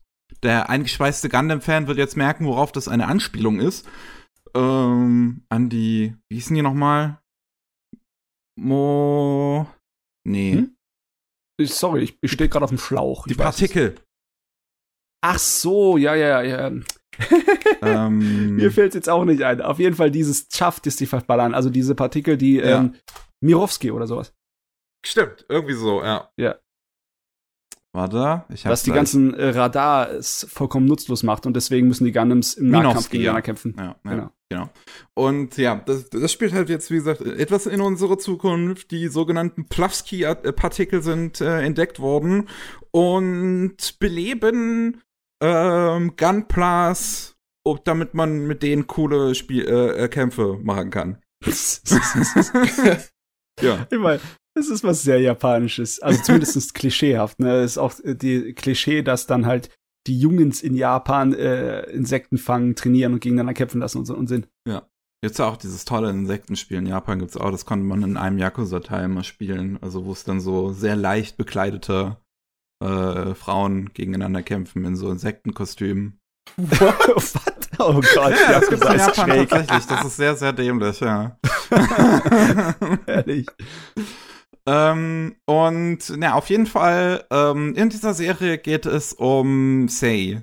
Sei ist ein Junge, keine Ahnung, wie 12, 13, so relativ jung halt, ähm, und baut sein Leben gerne Gunpla. Sein Vater ist, äh, hat einmal bei den, ähm, ich weiß nicht mehr, wie es im Universum halt hieß, bei diesen Gunpla Fight Tournament, so dem größten Tournament der Welt, wenn es um Gunpla-Kämpfe geht, gewonnen.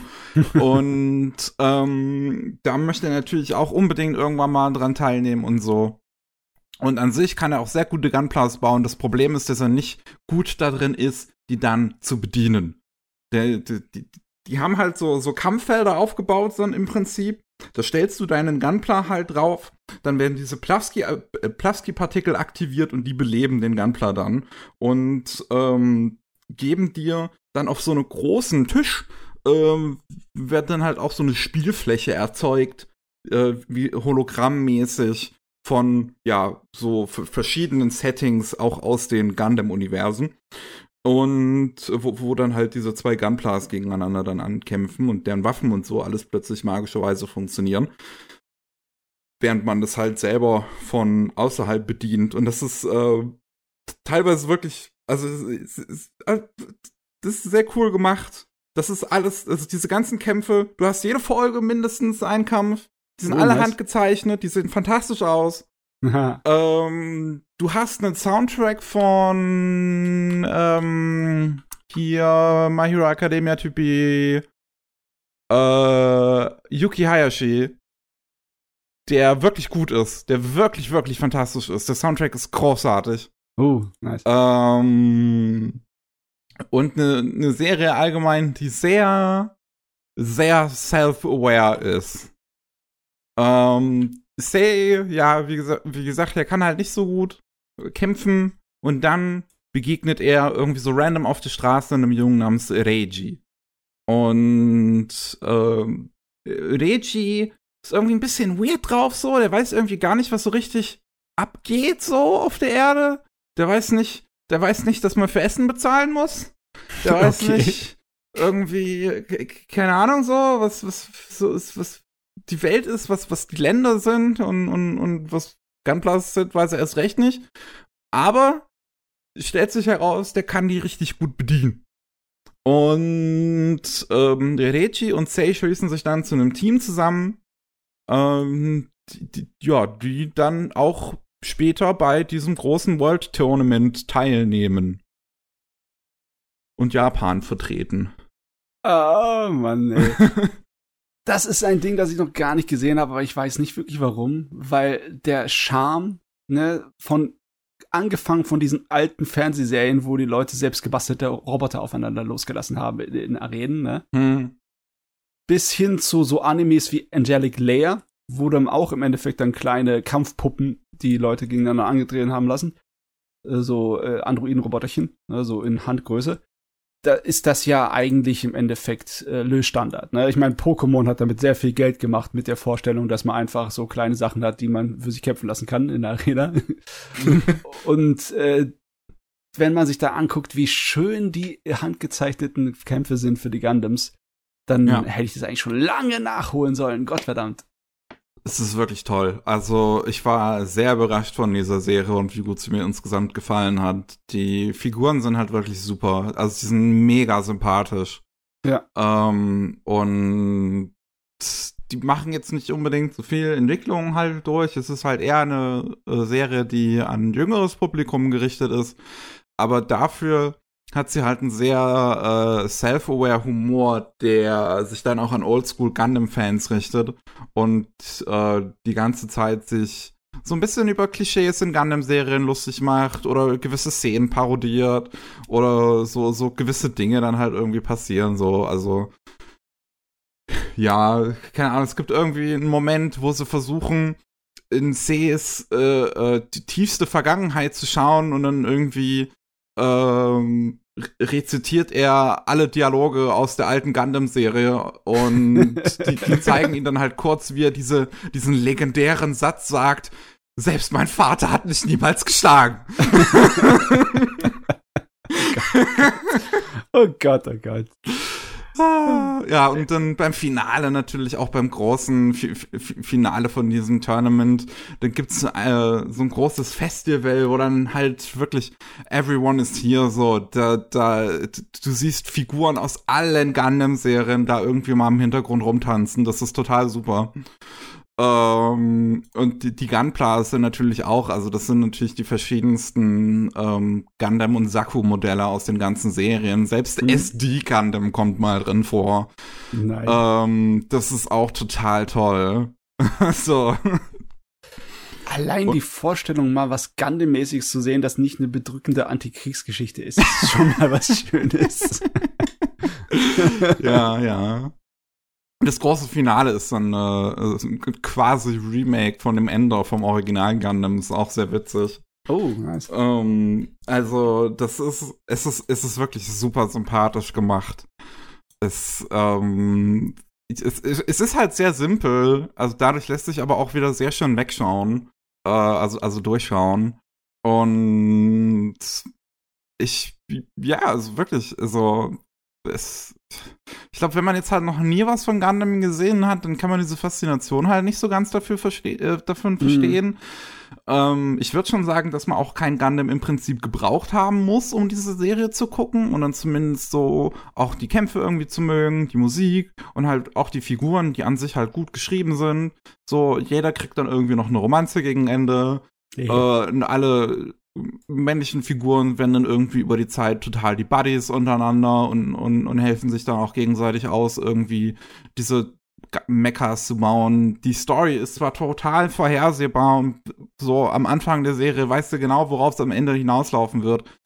Ähm, aber das ist auch nicht schlimm. So manchmal gibt es so Momente, wo ich dann im Kampf mal hin und wieder dachte, hm, gehen sie jetzt doch eine andere Richtung, dass man vielleicht mal hin und wieder so ein bisschen Spannung äh, gespürt hat, aber das ist halt einfach alles toll umgesetzt. Also es ist eine sehr simple Handlung mit simplen Figuren, aber auf wirklich einem sehr guten handwerklichen Niveau. Mhm. Um, und diese ganzen Referenzen natürlich sind halt auch ein ganz, ganz großer Spaß. Wobei es eine Szene gibt, die, die so mein Problem mit Star Wars Merchandise, insbesondere also von, von halt den Klonkriegern, äh, so, so to the maximum einfach bringt. Okay. Wo Rechi, das ist noch relativ zu Anfang der Serie und Rechi wird halt relativ schnell ziemlich gut in Gunpla kämpfen und gemeinsam mit so einem alten Typen namens Ral, der äh, die beiden Hauptfiguren immer begleitet und immer in dem Gunpla-Laden halt abhängt von, von Protagonisten und dem seiner Mutter, die den halt gemeinsam führen. Ähm, der geht dann gemeinsam mit Reiji halt durch Tokio und die suchen irgendwie halt so, so einen Ort, in dem sie trainieren können, an dem sie mal wieder einen neuen Gegner finden, mit dem, gegen den äh, Reiji kämpfen kann, der mal wieder ihm irgendwie was bringt sozusagen und den er nicht einfach nur ganz, ganz schnell äh, besiegt. Und dann landen sie in einer Bar, ähm, die von OG Gundam-Fans so äh, ein Treffpunkt ist so Gundam-Fans erster Stunde, die es noch, die es cool fanden, bevor es Gunplas gab. und die sind dann da alle ähm, im, im, im, im Dings ähm, Seon-Cosplay unterwegs. Yeah, yeah. Und jedes Mal, wenn jemand, jemand reinkommt in die Bar, was war das nochmal? Was haben die Seons gemacht? Ich glaube, die haben ihren linken Arm gehoben. Oder beide. Heben die dann halt einen Arm und schreien halt Heil Seon. Oder Sieg Seon war es doch, oder? Im, Japan Im Japanischen. Was, Sieg Seon? Ich bin mir nicht mehr sicher. Ich glaube, äh, ich bin mir nicht mehr sicher, ob es jetzt Heil oder Sieg Seon war. Eins von beiden halt. Was also halt, auf ne? jeden Fall, sie machen den faschistischen Militär groß. Ja. Und das wird nie in Frage gestellt in dieser Serie und das ist total weird. ich meine, wenn sie sowieso das äh, durch den Kakao ziehen, ist es klar, dass sie es nicht in Frage stellen, oder? Dann wäre es ja nicht lustig. Ich meine, ich weiß es nicht. Also es ist, als bei dieser einen Stelle war es halt wirklich so, wo ich mir dachte so, uh, the fuck? so, warum? Ist, das ist ja. doch, habt, habt ihr vergessen, dass das mal wurscht, dass die Seon so, so, so ne, mehr oder weniger eine Metapher für die Nazis sind? Habt ihr das irgendwie vergessen? ja, aber das darf man sich trotzdem drüber lustig machen. Äh, ja, also. Jetzt keine Ahnung, man hätte irgendwas sagen können in dem Moment so oder hu, die, die, die, die sagen halt so, ja, die nehmen ihr Cosplay halt ziemlich ernst, sagen die halt in dem Moment und dann wird das abgetan. Und ja, weiß nicht, das war irgendwie, das war einfach weird. Jetzt sag mal, Grisch, Grisch, ich weiß ja. jetzt gar nicht. Gundam, hat das überhaupt irgendetwas bei dir ausgelöst, wenn jemand das Wort Gundam sagt? Oder ist es für dich so? Ich, ich weiß, dass es ganz viele davon gibt. So, ich ich, ich kenne das, ich weiß, dass ich das ähm, Mobile Suit Gundam Wing Opening, das erste, Just Communication, das finde ich gut. Ah, okay. Das ist mein, mein, und ich weiß, was Gunplas sind, so, aber. Uiuiui, ja. ansonsten ist das alles für dich unbekanntes Territorium. Ja, ja, aber ich, also ich äh, bilde mich stetig weiter. Jedes Mal, wenn ich bei euch im Podcast bin, geht's in irgendeiner Form um Gundam, deswegen. Was war es beim ah. letzten Mal? Da war es äh, wahrscheinlich Letztes Mal war es War in a Pocket oder irgendwie sowas. Ja. Ja, ähm, ja ähm, Gundam ist gleich Militär-Mecha, Militär-Science-Fiction, ne? Ja, das weiß ich. Ja, es geht irgendwie immer mehr um so Politik, Militärzeug. Ja. ja. Ich weiß nicht, ob generell bei dir Militär-Science-Fiction mit Robotern überhaupt zieht. Das äh, müsste Chris ist doch großer Fan von Code, Code Geass. Oh Gott. können wir, können wir nicht so tun, als wäre Code Geass gut, danke. Wow, wow. also, okay, es ist nicht schlecht, aber es ist auch nicht so gut. Das ist mein, mein Standing zu Code Geass. Ja, okay, das kann ich akzeptieren. Ne? Ich meine, äh, ich bin auch nicht derjenige, der Code Geass in den Himmel hebt. Da gibt es garantiert einige Fans, die das nervig Art und Weise machen, aber ja. ich meine, vergleichsweise hm, was sind denn zum Beispiel meine Lieblingsmeckers? Ich schätze mal, Makros ist immer noch mein großer Favorit. Aber das liegt einfach daran, was ich, weil ich als Kind halt zu viel Top Gun gesehen habe. Das hm. passiert hm. halt, ne? Und äh, ich weiß nicht, Gundam, das kann er halt nicht wirklich groß vergleichen. Das Einzige, was ich vergleichen kann, ist halt ähm, den ganzen Mecha-Games, die ich als Kind gespielt habe auf dem Computer. Aber die haben sich auch eher an Makros orientiert als an Gundam. Gundam ist ein bisschen sein eigenes Ding.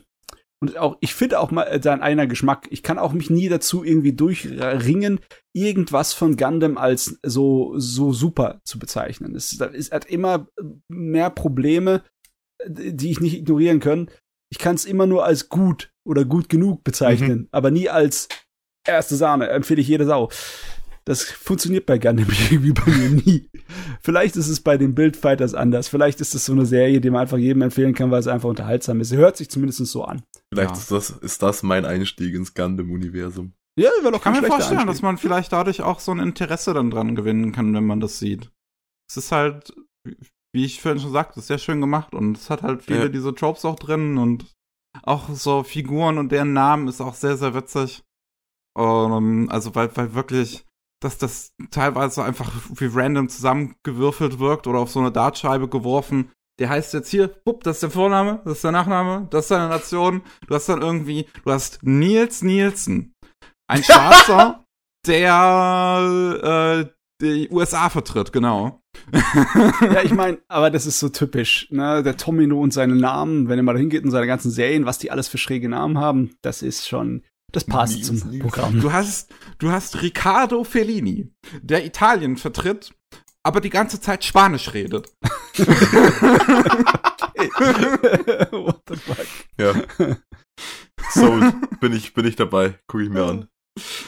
Oh, wie hieß denn der Deutsche nochmal? Der hatte auch, der Hans. hieß überhaupt nicht Deutsch. Hans. Hans Kunz. Ah, Rainer Schoma. What? I don't know. Ich habe keine Ahnung, wie man seinen Nachnamen ausspricht. Das ist C-H-O-M-A. Koma, Choma. Ja, irgendwie so. I don't know, keine Ahnung.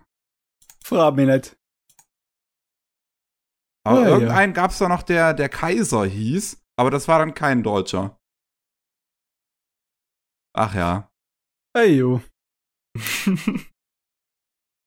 Ah, ich bin gerade am Mecker guckern, deswegen muss das warten auf jeden Fall noch. Aber hoffentlich wartet es nicht zu lange. Hoffentlich kann ich meinen faulen Arsch mal hochreißen. Ja. Also mein größter Kritikpunkt eigentlich an der Serie wäre vielleicht nur, dass dann in der zweiten Hälfte, es geht, da geht es wirklich nur noch um das Tournament. Und das Problem eher da ist dann, dass da kommt dann der Chef von der äh, Firma, die die Partikel, die Plavsky-Partikel halt äh, entworfen hat und ähm, der hat ein großes Problem mit Rechi. Weil jetzt pass auf, das kann ich sagen, weil das wird relativ früh äh, äh, äh, gezeigt. Rechi kommt von einem anderen Planeten. Ähm, ja. Und der Chef äh, von der pa Plavsky-Partikelfirma, der kennt halt irgendwie diesen anderen Planeten und damit auch Reiji und hat dann total Angst vor dem. Und dann mischt er sich halt so die ganze Zeit in den Tournament ein und lässt manchmal die Kämpfe halt nicht so richtig stattfinden, sondern macht da irgendwie irgendeinen Bullshit oder so, der dann die Kämpfe irgendwie beeinflusst, sondern passiert zu viel so Magical Anime Bullshit. Womit ich okay bin, wo man es manchmal macht. Aber das macht das in der zweiten Hälfte der Serie schon sehr häufig. Ah, okay. Also es ist, um das jetzt mal für ganz, für, für Idioten wie mich runterzubrechen, es ist Yu-Gi-Oh! aber mit Gundam. Und ohne Karten, sondern mit Gunblast. Ja. Ja. So ziemlich. Geil. Geil. Bin ich dabei. Und vielleicht kann man es eher mit Beyblade oder sowas vergleichen dann. Ja, das kann ich mir vorstellen. Ich habe jetzt Beyblade noch nie gesehen. Ich kenne ein paar Leute, die das auch sehr mögen und auch große Fans von äh, Gundam Build Fighters sind. Von dementsprechend, das wird kein Zufall sein. Geil.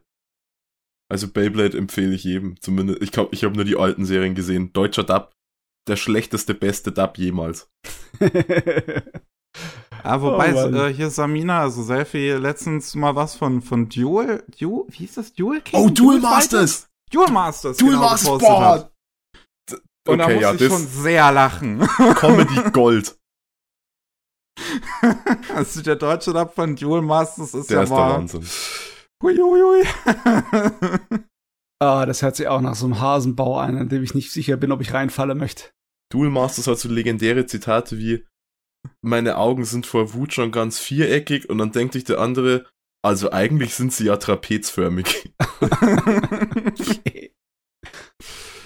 das, ja. Ich weiß jetzt nicht, ob das äh, so die, die, große Stunde der deutschen Synchronisation ist oder die große Schande. Schwer zu sagen. Nee, ich, ich glaube, glaub, das ist eher, das, das ist, das ist total äh, äh, bewusst, dass die sich darüber lustig machen, glaube ich, bei ja, der deutschen Synchro. Die haben einfach, die haben gesehen, ach scheiße, unser Job ist hier gerade das schlechtere Yu-Gi-Oh! zu übersetzen. Und dann haben sie einfach gemacht, was sie wollten. Das ist so, das, das ist eher vergleichbar, glaube ich, mit ähm, im Englischen hier. Äh, Ghost Stories. Genau, ja. Ja, ich glaube Dual Masters ist das, ist, ist das deutsche Ghost Stories. Uh, ich finde es schade, dass wahrscheinlich die Zeiten von solchem Unsinn wirklich vorbei sind. Das macht doch heute keine Sau mehr, oder? Uh, ja, kann ich mir auch nicht vorstellen, ehrlich gesagt. Mir fiel jetzt zumindest nichts ein, wo, ob das schon mal passiert ist in letzter Zeit wieder. Nee, wüsste ich nix. Also ich meine, ich hätte gern schon mal wieder so eine deutsche Synchro wie von Flint Hammerhead. Meine Güte, was haben die gesoffen, ey. Das ist echt. Ich glaube, die, die Zeit der Synchro-Shitposts ist vorbei. Ja, das, halt, das waren halt wirklich abridged Anime, bevor es cool ja. war.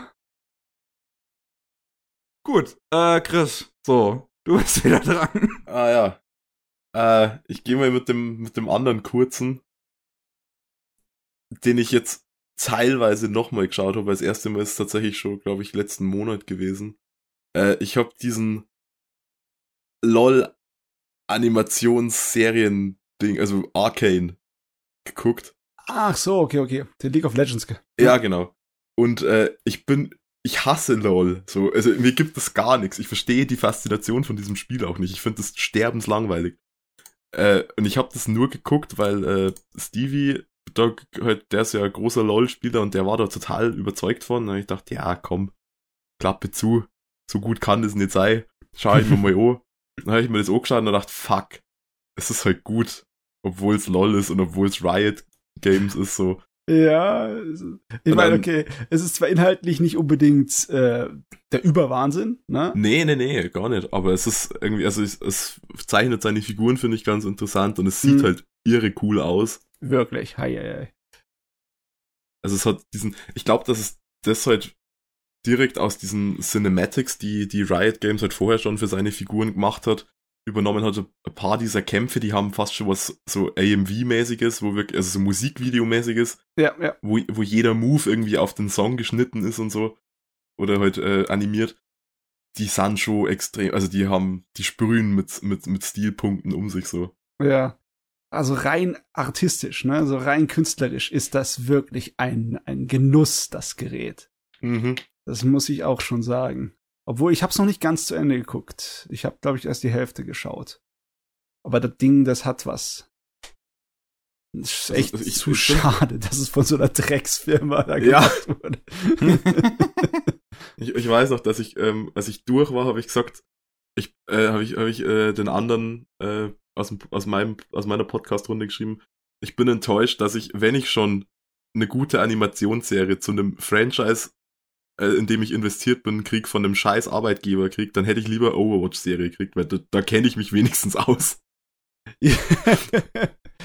Ah, Overwatch ist ähm, tatsächlich ist äh, das schon um einiges erwachsener das Publikum, das diese äh, Story von Arcane anspricht, ja, als ja. Äh, was alles von Overwatch rausgekommen ist. Das war viel mehr für die ganze Familie geschnitten. Ja, also diese, diese Overwatch äh, Cinematics, wenn man sich die mal anschaut, die sind wahnsinnig gut gemacht. Ja, ja. ja. Äh, aber die haben sowas, so, so, okay, sie schießen um sich so und es gibt irgendwie Figuren, die dann rauchen und so, aber es ist halt so, es wirkt beinahe Pixar-mäßig teilweise. Ja. ja. Und da hat Arcane auf jeden Fall, äh, da, keine Ahnung, da wird ständig irgendwer verprügelt und es gibt Blut und Substanzenmissbrauch und keine Ahnung. Äh, und es ist im, im, im, im Zentrum von dem Ganzen steht ja, stehen ja diese zwei Schwestern, Vi und, und Powder. Mhm. Äh, und, und tatsächlich diese, dieser Wandel von Powder zu, äh, wie heißt die Figur? Jinx? Also, Jinx, genau. ich mich aus. Äh, der ist ziemlich gut mal. Also ich erinnere mich, dass ich so nach Folge 2 geschrieben habe, Mann ist Powder nervig und dann habe ich zum Schluss geschrieben, ich glaube Jinx ist meine Lieblingsfigur. ja. Ah, ja. Aber es ist halt, also der, der, ich glaube ich, der größte Makel, den, den Arkane für mich hat, ist einfach, dass es Riot. Ja, dass, dass Riot die Firma dahinter ist so. Ich überlege mir gerade, äh, hast du nicht das Problem als Anime-Fan fast überall? Weil so ja, viele ja. Anime sind auf schlechten ähm, äh, Arbeitsverhältnissen äh, basiert. Ja, klar, ne? das, also das hast, das hast du, das hast du immer. Also ich, ich glaube, dass es mir hier nur mehr auffällt, weil äh, Riot halt als, als Spielefirma auch irgendwie immer so ja, klar. präsent war. Das ist dann ähnlich ja. wie so eine größere Sache wie bei Blizzard jetzt. Aber ja, genau. Es, es ist halt, das ist echt nervig, wenn du da wirklich wirklich das nicht ertragen kannst, dann hast du echt ein Problem, wenn du Computerspiele und Anime magst. Ja. Ja, das ist echt ein ist echt Problem. So. Da kannst du ja so gut wie gar nichts mehr spielen. Das ist schlimmer als Veganer zu sein. Da, ja, ich meine, bei Veganer ist halt nur tierische Sachen nicht. Da ist noch schon extrem viel noch aus der Natur, das du futtern kannst. Aber wenn du das hier so wirklich konsequent durchziehen würdest, äh, dann äh, es ist wie wenn du ein Frutarier wärst, weißt du, dass du nur äh, Früchte nimmst, die äh, von allein vom Baum gefallen sind, um dich davon zu ernähren. das, ist echt heftig, ist Hardcore. Oh, deswegen. Also, gibt es Anime-Bereiche, also, also Kyoto Animation war immer so der, der eine ja. Ding, der irgendwie gut ist und die anderen waren immer, naja, da wird halt dann gecrunched, so. Ja, im Endeffekt. Es gibt noch ein paar andere Ausnahmen, aber wirklich nicht viel. Ja. Und ich, mir würden sie jetzt auch nicht direkt einfallen vom Namen her im Kopf. Aber es gibt noch eins, zwei andere, aber. Ich ja. Was sind die guten Studios in Anführungszeichen? Die, die Studios. Wenn man das einfach googeln könnte und dann wird man die Ergebnisse bekommen. Meine lange Zeit galt Science Fado als gut, bis dann da auch mal äh, sich einer gemeldet hat. Mhm. Äh, Cloverworks ist, ist gerade dabei, sich komplett abzuschießen. Mhm. Äh, ich meine, Trigger ist zwar nicht schlimm, aber die müssen auch hier crunchen wie die Blöden, ne? Hm. Mein Trigger hat, äh, hat ja der ganzen Welt schon vor Jahren mit ihrer Making-ofs gezeigt, wie schwer die ranziehen müssen und was für ja, Probleme dann haben. Ja. Aber, aber bei Trigger ist es wahrscheinlich der Durchschnitt, ne? Das ist wahrscheinlich der Anime-Macher-Durchschnitt, äh, der Druck und de, den Stress, den die da haben in den Making-ofs, wie man da sieht. Und dann will man sich nicht vorstellen, wie schlechte Firmen mit schlechten Arbeitsverhältnissen für Anime aussehen. Will ich echt nicht. Polygon Pictures hat wohl auch ganz gute Arbeitsverhältnisse. Die haben, glaube ich, oh, okay, ja, ja. Äh, auch feste 8-Stunden-Tage ähm, die haben das auch so, dass irgendwie das Licht im Büro ab 21 Uhr automatisch ausgeht, damit äh, alle motiviert werden, da halt spätestens draußen zu sein. Ja. Ähm, ja. Polygon Pictures hat noch einen ganz guten Ruf. Ja. Ja, die, die Auswahl ist äh, leider sehr sehr begrenzt. ja, deswegen, ich, ich kann das dann nicht. Ich kann das dann nicht echt so äh, konsequent durchmachen. Ich bin auch nicht, ich kann mich auch nicht als der äh, moralische Verfechter für die Gerechtigkeit sehen. Das geht einfach nicht. Kann ich ja am Ende auch nicht, weil ich hab's ja geguckt so. Aber es, es, es, es stößt dir halt sauer auf. Ja, das aber am Ende, am Ende weiß also ich, ich weiß, ich bin Teil des Problems, weil ich es konsumiere, aber man, also ich, ich finde, halt, man sollte dann zumindest irgendwie drüber sprechen oder so. Ja, ja, man sollte eine Schlaute aufmachen, genau. Das ist immer gut. So, Dele. Ah, ja. So, ja. ähm. Ja, das war Arcane. Was gibt's noch zu sagen zu Arcane? Oh, äh, ist, ist gut, macht Spaß, ist von, von Riot. Ich, ich weiß gar nicht.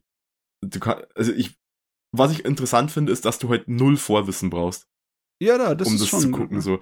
Also, du hast, glaube ich, total viele Querverweise für so die hartgesottenen äh, League of Legends Spieler da drin, die halt dann sagen, ah, oh, krass, das Item oder so kenne ich, keine Ahnung. Und ich bin halt gesessen und habe mir gedacht, ja, es ist, ist eine nett erzählte, gut, gut gemachte Geschichte irgendwie, die so in diesem, in diesen Slums der Unterlane spielt und halt in dieser Hochstadt. Äh, was mir noch aufgefallen ist, weil ich hab's anfangs auf Englisch geschaut, weil das, keine Ahnung, das war glaube ich so die Standardeinstellung von Netflix. Ja, ja, ja. Äh, und ich bin eigentlich gar kein Fan von englischen Dubs bei Animationen aus irgendeinem Grund habe ich mir festgestellt. Also selbst Sachen, die in Amerika produziert werden, da habe ich irgendwie immer Probleme mit gehabt. Okay. Äh, ich kann dir nicht erklären, wieso. Aber es ist so. Äh, in dem Fall bin ich dann bei Englisch geblieben, weil ich, äh, weil die relativ viel, viele Briten haben und ich mag britische Akzente ganz gern. Ja, ja, ich, ich meine, das passt zum Setting, ne? Das ist also ja. eine Steampunk-mäßige Angelegenheit, das aussieht wie äh, London äh, 19. Jahrhundert. So auch mit den Gassen und den Jugendbanden und all den Kram, ne? Ja, ja. ja. Und sie haben es dann so unterteilt, dass diese, diese, sagen wir mal, die High Society oder die, die, die Besserverdiener, äh, die sprechen dann alle mit so einem, mit so einem poschen britischen Akzent und die, ja. die Jungs und Mädels aus der Unterstadt, die sprechen dann alle in so einem amerikanischen Slang irgendwie. Äh, ja, und, und ich, ich finde es ganz interessant, weil halt, du hast zum einen diesen Konflikt mit den, mit den zwei Schwestern, die da, der da halt der Haupt, die Hauptstory ist.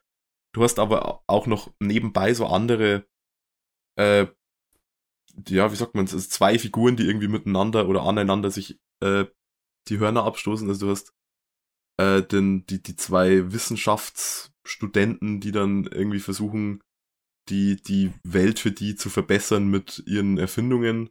Mhm. Und dabei dann irgendwie so diesen industriellen Push so total mitbringen und dann zum Schluss verwebt sich das alles so ineinander. Das ist halt ziemlich, ziemlich äh, spaßig und spannend gemacht, würde ich auf jeden Fall sagen.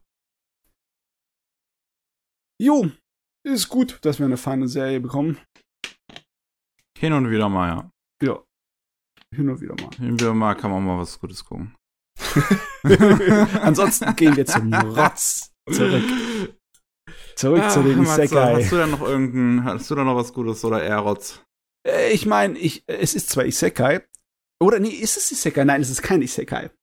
Äh, und es ist, wenn man vielen Leuten fragt, es ist auch kein Rotz. Ich habe ein bisschen reingelesen in ähm, Solo-Leveling. Ja. Und Solo-Leveling äh, äh, haben wahrscheinlich viele mitbekommen, dass es sich äh, an ähnlichen Sachen aufreißt, wie so eine Isekai-Sache. Im Sinne von wegen, dass du einen Hauptcharakter hast, der wirklich wie in einem Videospiel leveln kann und dann extrem stark wird und eine totale Power Fantasy vor sich her schiebt. Ne? Der kann leveln, macht er das auch solo? Der macht das solo. No way. der, der Originaltitel, glaube ich, wird irgendwie übersetzt mit nur ich kann äh, mein Level erhöhen. Äh, also Solo-Leveling ist äh, schon ein bisschen mehr leichter interpretierbar in andere Richtungen, aber ja, äh, der, die Grundprämisse von der ganzen Welt finde ich ganz nett. Also es ist ja so, dass es in der ganz normalen Moderne spielt und überall auf der Welt Portale auf einmal erscheinen, die zu Dungeons gehen. Und wenn der Dungeon nicht in einer bestimmten Zeit sozusagen gelöst wird und der Dungeon-Boss gekillt wird, dann äh, kommen die Monster raus in die normale Welt und ma machen natürlich eine ganze Menge Unsinn. Ne? Also das ist gefährlich. Aber Gott sei Dank zu gleicher Zeit mit dem Auftreten von diesen Dungeon-Portalen äh, haben auch massenweise Menschen besondere Fähigkeiten und Stärken bekommen, ne? dass sie sozusagen so, so, so Kämpfern macht. So typische Fantasy-Protagonisten, rollenspielmäßig, ne? Und das ist bei allen fest. Ne? Also das, was sie aus der Lotterie sozusagen ziehen, ne? das ist ihre, de, ihre Macht, ihre Kräfte. Und darüber hinaus können sie nicht. Auch wenn du im echten Leben irgendwas Nützliches und Sinnvolles kannst, wie zum Beispiel ein Schwertkampfmeister vom Kendo oder sonst wie. Das kann ein bisschen was bringen, aber im Großen und Ganzen, du kannst dann einfach äh, eine bestimmte Menge von Monstern oder äh, Stärke von Monstern, die kriegst du einfach nicht platt. In solche Dungeons gehst du nicht rein, weil dann kommst du nicht lebend raus. Und das ist so heftig, die Welt, dass dann halt äh, diese ganzen Dungeons und auch die Anzahl an begabten Kämpfern, ne, dass die äh, das ganze Weltgeschehen sozusagen verändert haben. Die, äh, die Art und Weise, wie politisch die äh, äh, Länder zueinander stehen und wie wirtschaftlich alles läuft, ist alles von dem beherrscht, regelrecht. Ne? Du wirst sozusagen die Militärmacht eines Landes wird danach ähm, berechnet, wie viel S-Klasse Helden sie haben. Ne? Also von der stärksten Variante. Und äh, ob sie auch ein S-Klasse Dungeon schon mal geschlossen haben. In der, äh, da wo es spielt, in Südkorea, ne, da ist eine Insel, wo ein S-Class Dungeon hochgegangen ist und da äh, haben sie, das ist totales Tragödie dann passiert und im Endeffekt mussten sie das aufgeben und äh, die Monster sind aus einem Dungeon raus und haben die ganze Insel bevölkert und da kann jetzt keine Sau mehr hin. Also die eigentliche Prämisse, ne, die Bühne dort ist voll geil, ne? Und mhm. Der Hauptcharakter ist halt einer, der auf dem absolut niedrigsten Level rumspringt, ne? und der gerade so mit riesigen äh, Gruppen zusammen in Dungeons geht, einfach nur, weil er, er ist halt ein gutes Kerlchen, ne? Und er will Geld verdienen für die Medizinkosten seiner Mutter, so richtig altmodisch, so richtig konfuzianisch, ne? Der gute Sohn. Aber äh, sie geraten in einen Dungeon, der sozusagen ein Doppel-Dungeon ist. Da ist eine zweite Tür und dahinter ist eigentlich etwas, äh, was ganz komisches. Da ist eine Art von Prüfung, wo deine äh, eigentliche Kampfkraft überhaupt nicht von Bedeutung ist, weil die Viecher, die da drin sind, sind so extrem übermächtig, dass auch wenn ein S-Charakter da reinkommt, der wird einfach platt gemacht von denen. Du musst einfach nur äh, des Dings, äh, das Puzzle lösen. Und äh, das, äh, die ganze ist so aufgebaut so ein bisschen wie ein Todesspiel. Sowieso die ganze Sache ist, die ganze Serie ist so ein bisschen mehr wie so ein ähm, actionreicherer äh, Horrorfilm aufgerissen, weil halt die Bedrohung und äh, die vielen Tode, die diese Monster hervorrufen können, halt immer hinten dran ist. Ne? Halt immer eine Bedrohung der ganzen Welt. Und er, äh, nachdem er es schafft, dieses Puzzle zu lösen dort als einziger Überlebender, weil die anderen entweder gestorben oder abgehauen sind, ne? er hat eigentlich auch gedacht, er würde sich einfach nur opfern, aber durch fast durch Zufall, das passiert sehr oft, dass er einfach nur durch Zufall und durch Glück überlebt, äh, hat er halt jetzt dann die Fähigkeit bekommen, äh, sich selber zu verstärken. Und das muss er dann auch machen, beziehungsweise er ist gezwungen vom System dazu zu machen. Wenn er nicht täglich trainiert, dann schmeißt es in irgendeine äh, Dimension rein, die eine große Wüste ist, wo Monster ihn den ganzen Tag jagen. Oder okay. wenn wenn äh, irgendjemand von den Menschen ihn angreift, zwingt das System ihn, äh, sich zu verteidigen und die Menschen zu töten. Wenn er es nicht tut, bleibt sein Herz stehen. Also, Aha. es ist wirklich so gemacht, dass es eher so wie ein Thriller aufgelegt ist, ne? Und klar, es ist eine Power Fantasy, weil er immer stärker wird, bis er eine vollkommene Ein-Mann-Super-Rambo-Armee ist. Aber es ist auch so, dass das ganze System hinten dran, der Grund, warum äh, diese Bedrohungen da sind, diese äh, Portale und alles etc., dass das ziemlich interessant ist und dass auch ein bisschen Gedanke hinten reingesteckt ist. Und das macht's halt spannend und lustig. Und ich muss sagen, heilige Schnute, das Ding ist gut gezeichnet. Da gibt's so viele Panoramabilder da drin, die über mehrere Seiten sich so erstrecken, mangamäßig.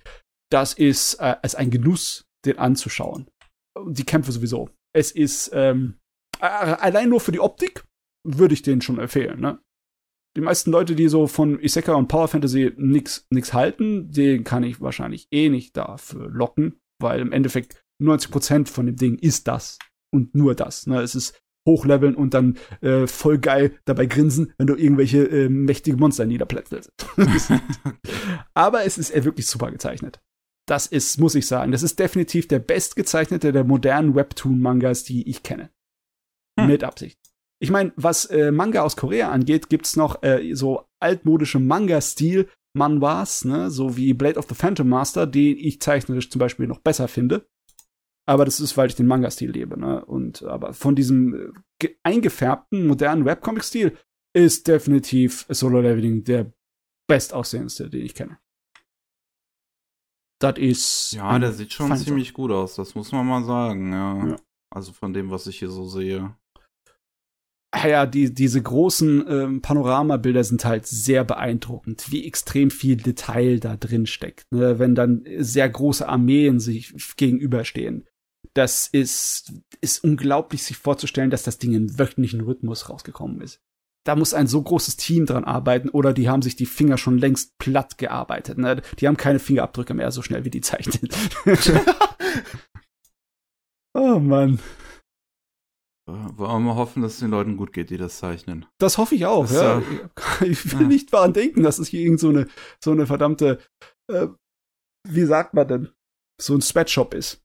Das wäre unschön. Das Ja. wäre echt sehr, sehr unschön.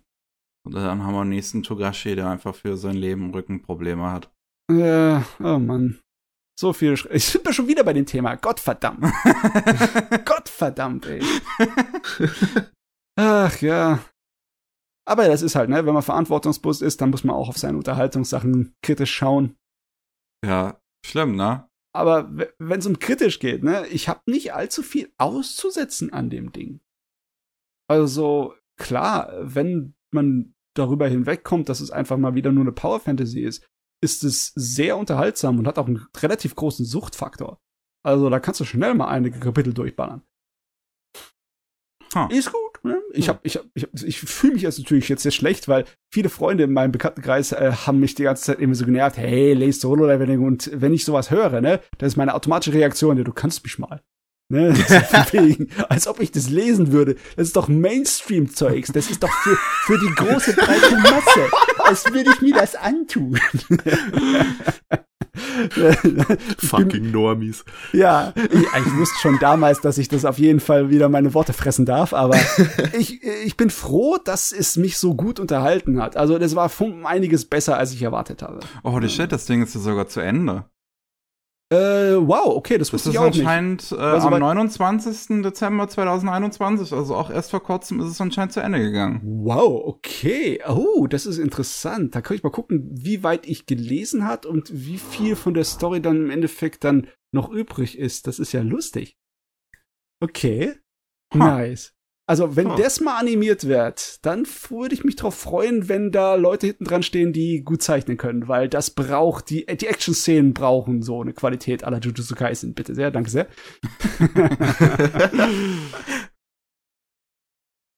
Ja, mal sehen, ob das ähm, noch haben wir äh, nach, nach 2020 haben wir jetzt bisher noch keine neuen äh, Webtoon-Adaptionen, Ankündigungen gehört. Ich frage mich halt echt, äh, wie gut das gelaufen ist, die drei Dinger, die Crunchyroll damit produziert hat. Mein Ja. Tower of God kam, glaube ich, noch ziemlich gut an. Da haben sich die Leute recht aufgeregt über die Adaption von Dings. King of Boah. High School? Äh, ja, genau. God of High School, oder? God Ja, of, God High of High School, School, God ja, of genau. High School, ja. Und ich glaube, das dritte hier, das mit den Vampiren, hat dann schon gar keiner mehr mitbekommen. Ah, wie hieß denn das nochmal mit dem? Oh, Noblesse, oder wie das hieß. Ja, genau, Noblesse, ja. Stimmt, Noblesse. das hat auch eine Adaption gekriegt. ja. Aber ich, ja, ja, ich habe viel Kritik für die Sachen von Noblesse gesehen, aber ich hatte meinen Spaß mit der Serie, mit Noblesse. Also, es ist zwar gewöhnungsbedürftig, aber im Großen und Ganzen fand ich die toll. Ganz ehrlich, zu Tower of God will ich auf jeden Fall eine Fortsetzung. Da, da brennt's mir unter den Fingern bei dem Gedanken auch nur daran. Ne? ja. das Also Tower of God fand ich auch ziemlich gut. Ja. Und God of High School, meine ich, ich fand den auch ziemlich gut. So. Der- also, Die Kämpfe waren geil. ja, die, die, die waren mega und ich fand Story und Figuren, das war alles ganz okay. Also, Ja, ja. Wie viele Leute haben halt geschrieben, so, oh mein Gott, das hat irgendwie über 100 Chapter von dem Webtoon adaptiert und deswegen ist es jetzt automatisch schlecht.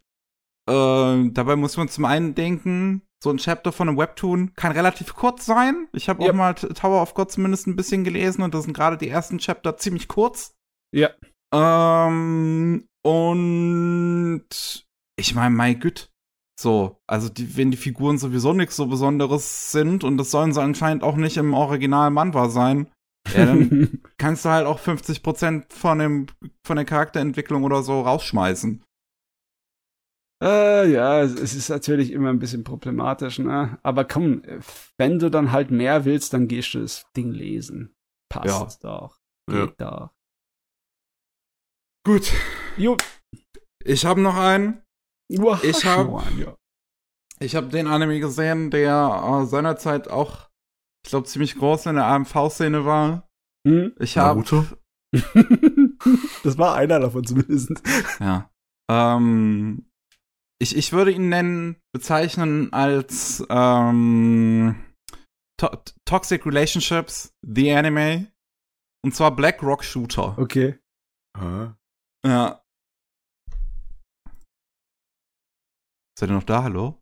Ja. Ja, Okay. ich habe gerade von dir nichts gehört. Ich habe gesagt Black Rock Shooter. Oh! Ah, okay, Ja. okay, okay, okay. Und also ich habe jetzt zuerst die TV-Version geguckt. Die gibt's ähm, nämlich bei Amazon auch. Und Ah. da wieder gleiches Problem, wie ich es vorhin angesprochen habe. Anscheinend scheint auch Amazon ähm, bei so äh, Sachen, die sie halt über Dritte äh, auf ihre Plattform bekommen, ganz absichtlich ähm, die äh, Lizenzen für Fremdsprachen nicht zu bezahlen. Mit Geld sparen können sie mir jetzt hier nicht herkommen. Äh, das, äh, ich glaube, Amazon hat genug davon. Äh, aber ja, dann habe ich es halt auf Deutsch geschaut. Das war, war okay. es, ist halt so, das Ich ist halt so eine, so eine. Wie bitte? Ich erinnere mich an den Dub überhaupt nicht mehr. Ja, das ist halt so eine typische, ähm, wie sind die hier nochmal, wie heißen die nochmal, Nippon Art 2013 oder 2014er Dub, so, also, wo du merkst, sie wissen irgendwie nicht so ganz, was sie da tun. Die, die geben ihr Bestes, die, die, sie waren bemüht, so, kann man, kann man aufs Zeugnis schreiben. Aber dann sprechen sie halt zum Beispiel Takanashi als Takanashi aus. Ja. Und Ah. dann tut's ein bisschen weh. ja, also ich, ich, erinnere mich, dass ich den gesehen habe, aber das ist halt auch schon wahrscheinlich sechs Jahre her oder so. der Anime ist ja auch zehn Jahre alt mittlerweile. Das Ja. tut weh. Es kam 2012 raus. Wir haben 2022. Was ist das? Ah, Okay, ähm, und ich mag ja Huke ganz gerne, also der das BlackRock Shooter im Prinzip äh, äh, zuerst erschaffen hat. So, der hat äh, das, das, das fing ja an als Zeichnungen auf Pixiv, das japanische Pendant Mhm. zu DeviantArt. Und ähm, ist dann halt so langsam zu so, zu so einer Art Franchise geworden. Ähm, Aniplex und äh, Supercell haben dann zuerst Interesse dran gewonnen und ein Musikvideo dazu gemacht, wo Huke dann auch Zeichnungen zu gemacht hat. Dann kam 2010 eine OVA, die habe ich nach der TV-Serie gesehen, da werde ich dann auch später noch drüber reden. Ähm, und 2012 wurde das Ganze dann letzten Endes in einen achteiligen TV-Anime umgesetzt von den Studios Odette und Sanziken. Und man könnte quasi sagen Trigger, weil ähm, das Ding ist ja dann 2012, Anfang 2012 rausgekommen. Das ist so ungefähr die Zeit, wo Trigger sich gebildet hat. Und Trigger hat ihr Büro zu der Zeit gehabt, beziehungsweise heute ist es auch immer noch, ähm, halt im, im gleichen Stockwerk wie Ordet und Sanziken. Und dann haben die sich halt gegenseitig sehr oft äh, ausgeholfen. Und das merkt man hier an dem Ding auch. Imaishi hat die Hälfte der Episoden gestoryboardet. Ähm, Amemiya, der dann Gridman, der dann Gridman Regie geführt hat, ähm, hat irgendwie drei oder zwei oder drei Episoden gestoryboardet. Man, äh, Ähm, kannst du da noch von ausgeholfen reden? von Co-Produktion. Und äh, Drehbuch ist von Mari Okada interessanterweise. Ähm, was man auch merkt, wenn man es sieht. ähm, ja. Ah, und, und genau, Shinpei Isake ähm, hat auch eine Episode gestoryboardet. Und das ist dann der, der Regisseur von Vivi geworden ist. Vivi Fluoride Eye Song. Hm. Ja, ähm, wie, wie soll ich es erzählen? Es geht in der Serie jetzt für Leute, die es vielleicht nicht kennen, ist ja jetzt auch schon etwas älter. Das für die Jungspunde mal hier erzählen. ähm, Darf Miki das auch mal sagen? oh Gott. Ähm, und also es, es, es geht um ein Mädel namens Mato. Und äh, die ja, keine Ahnung, ist irgendwie siebte, achte Klasse Mittelschule so. Und äh, es gibt in ihrer Klasse ein Mädchen namens Yomi. Und die ist irgendwie ja relativ zurückhaltend so, es, spricht irgendwie mit niemandem und macht auch irgendwie nichts weiter in der Schule. Keiner weiß so richtig, wer die ist. Und alle reden so ein bisschen über sie und munkeln. Und äh, Mato entscheidet sich dann irgendwie, ja, auf sie zuzugehen und mit ihr zu reden. Und geht dann so ein bisschen quasi in, in äh, taucht so ein bisschen in ihr Leben ein. Yomi ist eine, die ja auch eigentlich Freunde haben möchte. Man merkt dann nur, was das Problem ist. Und zwar gibt es ein anderes Mädchen namens Kagari, die im Rollstuhl sitzt und Yomi ja für sich beansprucht und nicht möchte, dass Yomi mit irgendjemand anderes befreundet ist. Und Kagari und, und Yomi lädt dann halt einmal Mato doch zu sich zu Hause ein, um, um weil sie das ja eigentlich möchte. Und dann kommt halt Kagari so an und äh, äh, beleidigt dann Mato die ganze Zeit und terrorisiert sie so ein bisschen und das ist alles sehr weird. Und anfangs geht's halt so ein bisschen darum, diesen Konflikt aufzulösen. Ich wünschte, dass es wobei es bleiben würde. Ähm, denn die ersten zwei Folgen mag ich tatsächlich ziemlich gern. Die fand ich noch ganz gut. Äh, Weil es da halt um diesen Konflikt nur von diesen drei Figuren geht. Äh, danach, der wird dann tatsächlich da schon aufgelöst. Und dann geht's um, ja, noch weitere Freunde-Figuren. Also dann geht's halt irgendwie darum, dass das Mato, die hat ja noch eine andere Freundin und Yomi wird dann eifersüchtig auf die. Und dann ist aber dann noch irgendwie Kagari, die jetzt auch irgendwie nicht mehr abhängig ist von Yomi und Yomi vermisst das irgendwie, dass sie gebraucht wird von jemandem. Und dann gibt's da noch irgendwie diese, diese, wie nennt man das nochmal? Diese Aufsichtslehrerin quasi, also nicht Aufsichtslehrerin, so halt, die halt mit den Schülerinnen spricht. Vertrauenslehrerin. So. Genau, Vertrauenslehrerin. Vertrauenslehrer. Ja. ja. Und, äh, und, und die fängt plötzlich an, total weirde Sachen zu erzählen. Und im Hintergrund hat man dann halt währenddessen die ganze Zeit immer diese Kämpfe in so einer anderen Welt zwischen, ja, Ebenbildern von diesen ganzen Figuren. Auf so eine total, die, die halt, ja, die normalen Protagonistinnen sind nur in edgy. Mit Gewehren und äh, Schwertern und sonst irgendwas, die sich da die ganze Zeit irgendwie gegenseitig abballern und bekämpfen. Ich merke gerade, ich habe von der Serie nie was anderes gesehen, als, außer diese albtraumhaften Fantasy-Welten, wo die gegeneinander kämpfen. Und äh, dass diese ganze belanglose Unsinn dabei ist, das wusste ich gar nicht. Weil der Rest ist ja optisch äußerst spaßig, ne? Und äh, kreativ und sehr ja. unterhaltsam anzuschauen. Ja. Da kann man, braucht man nur mehr Ton dafür. Das kann man hier im Hintergrund äh, tonlos, äh, einfach stumm angucken. Ja. Äh, was brauche ich da, dieses blöde äh, Alltagsdrama-Zeugs? Ja, das ist halt wirklich eine Menge so Toxic Relationships zwischen den ganzen Mädels, die, die sich dann immer verschlimmern mit der ganzen Zeit. Und dann. Ja, es, es läuft dann halt noch irgendwie dann drauf hinaus, dass, dass dann eine von diesen Mädchen ist anscheinend äh, äh, früher am Leben gewesen bereits. Sie existiert nur so irgendwie jetzt in Geistform und ähm, war halt die beste Freundin von der Vertrauenslehrerin und die ist dann anscheinend irgendwie gestorben. Es wird nie so richtig gesagt, aber es wird angedeutet. Ähm, und ja, dann gibt's halt diese andere Welt, die gibt's dann halt irgendwie wirklich. So, und da wird Mato, die Protagonistin, wird dann da irgendwie reingezogen und erlebt dann da quasi alles mit, was ihr Ebenbild Black Rock Shooter die ganze Zeit macht.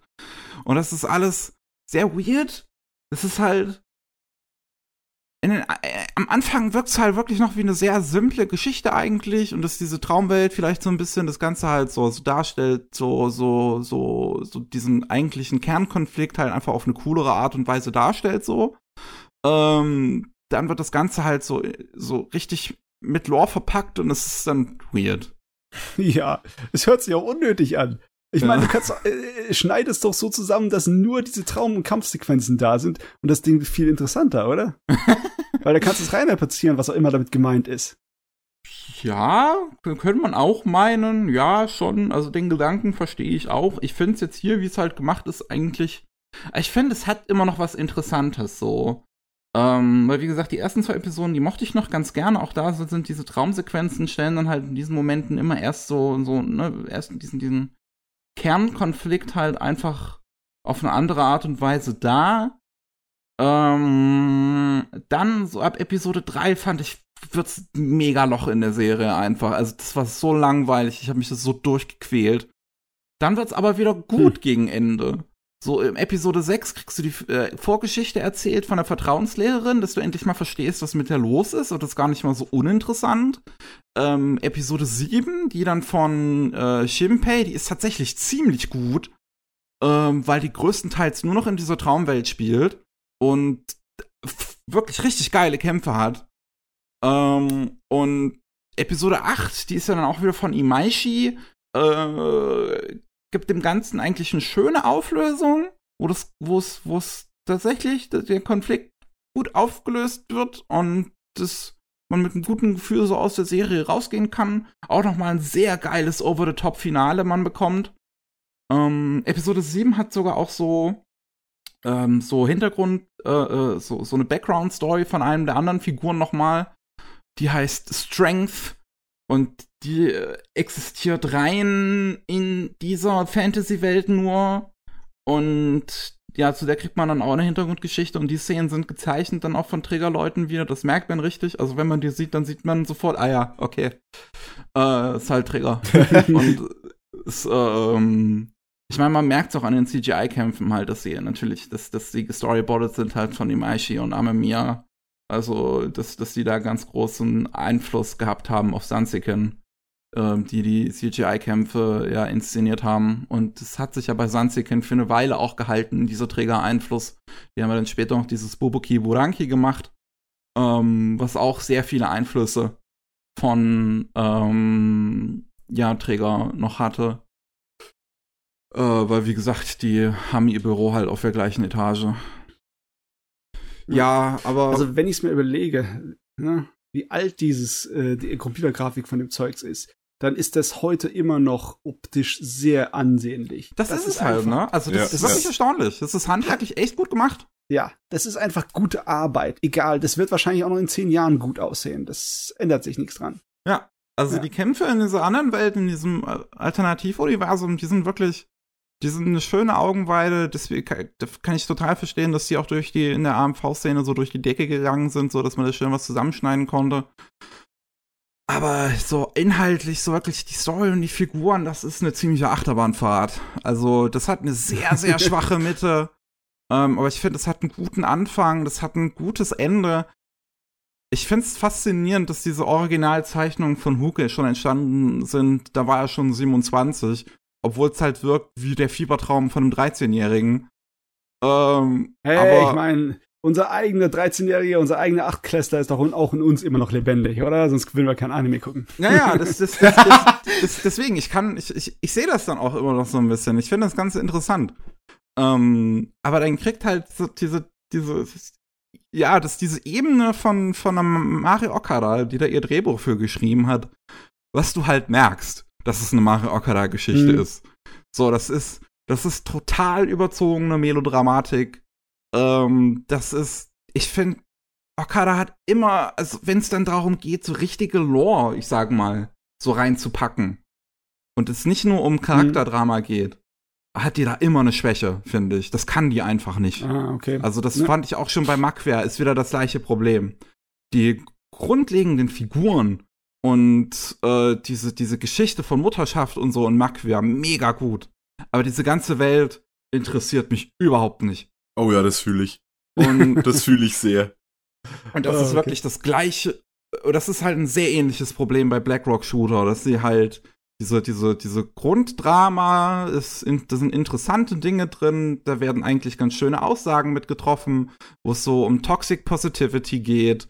Ähm, und, und ja, so, so, so ein Abhängigkeitsgefühl und verschiedenste Formen von Freundschaften und was da halt so äh, äh, schief gehen kann. Und ja, kann ich total verstehen. Und auch diese Vertrauenslehrerin, dass die dann so als diese erwachsene weibliche Figur noch mit drin vorkommt, der man auch selber nicht so richtig vertrauen kann, die selber noch Probleme hat. Das ist ja auch etwas, was Mario Okada in jedem ihrer Werke so mit drin hat. Diese eine erwachsene Figur, die selber auch noch total gebrochen ist. Ja. Ähm, ja. Und ja, so ihre ganzen Motive sind halt hier wirklich drin. Es ist nur einfach teilweise nicht so gut gemacht. Leider. Also vom Inhaltlichen. Hm. Ich meine, okay, der Inhalt war ja nicht auch das, was überlebt hat. Die Optik hat überlebt. ja. Die Optik und das Opening. Ja, das Opening, ähm, ja, äh, kom äh, komponiert von äh, auch hier Supercell, äh, dann gesungen von ähm, Hatsune Miku. Das ist ganz cool. Das ist jetzt nicht so mein Geschmack irgendwie, aber ja, kann man machen. Nach dieser Serie war ich dann aber halt interessiert an der OVA. Ich wollte da mal reingucken. Ich wollte wissen, was das ist. Weil ich auch gesehen habe, dass das anscheinend einigen Leuten besser sogar zu gefallen scheint als die TV-Serie. Mhm. Und ich war dann sehr fasziniert, dass es wirklich ein komplett anderes Ding ist. Das hat die gleichen Figuren. Das war's. die Leute haben die gleichen Namen. Das ist, das äh, sind schon die Ähnlichkeiten. Selbst die, äh, ähm, hier die Character Designs in der Anime-Adaption sind relativ anders nochmal. Die haben zwar immer noch so die Huke-Eigenschaften, wie die Augen zum Beispiel, die sind ja bei Huke ziemlich, Huke ziemlich unverkennbar, mit diesen ganzen Kringeln äh, im Auge. Ähm, aber das ist einfach eine komplett andere Geschichte. Und äh, auch optisch komplett anders. Das ist der gleiche Regisseur wie die TV-Serie, was mich auch echt überrascht. Ähm, weil es tatsächlich auch ziemlich wie ähm, Rio Taimo wirkt, hatte ich das Gefühl. Ähm, mhm. Über den hatte ich zum letzten Mal gesprochen. Bei, wie hieß es nochmal? Äh, äh, äh, äh, äh, äh, äh, ich weiß es nicht mehr. Warte. Rio Time. Äh, Yosakura Quartett, genau. Ähm, weil der das ja Regie okay. geführt hatte und auch ganz, ganz viel drin gezeichnet hat und so weiter und so fort. Und da sieht diese OVA tatsächlich ziemlich ähnlich aus zu dem, was Leo Time äh, immer macht. Aber der war da anscheinend gar nicht involviert, hat aber bei der TV-Serie äh, dann interessanterweise was gezeichnet. Ähm, und hier geht's halt auch, es geht auch wieder um, um Mato, so, und die ist äh, ziemlich gut gelaunte Figur hier, äh, im Gegensatz zur TV-Serie, wo sie auch schon so ein bisschen vom Leben gezeichnet ist.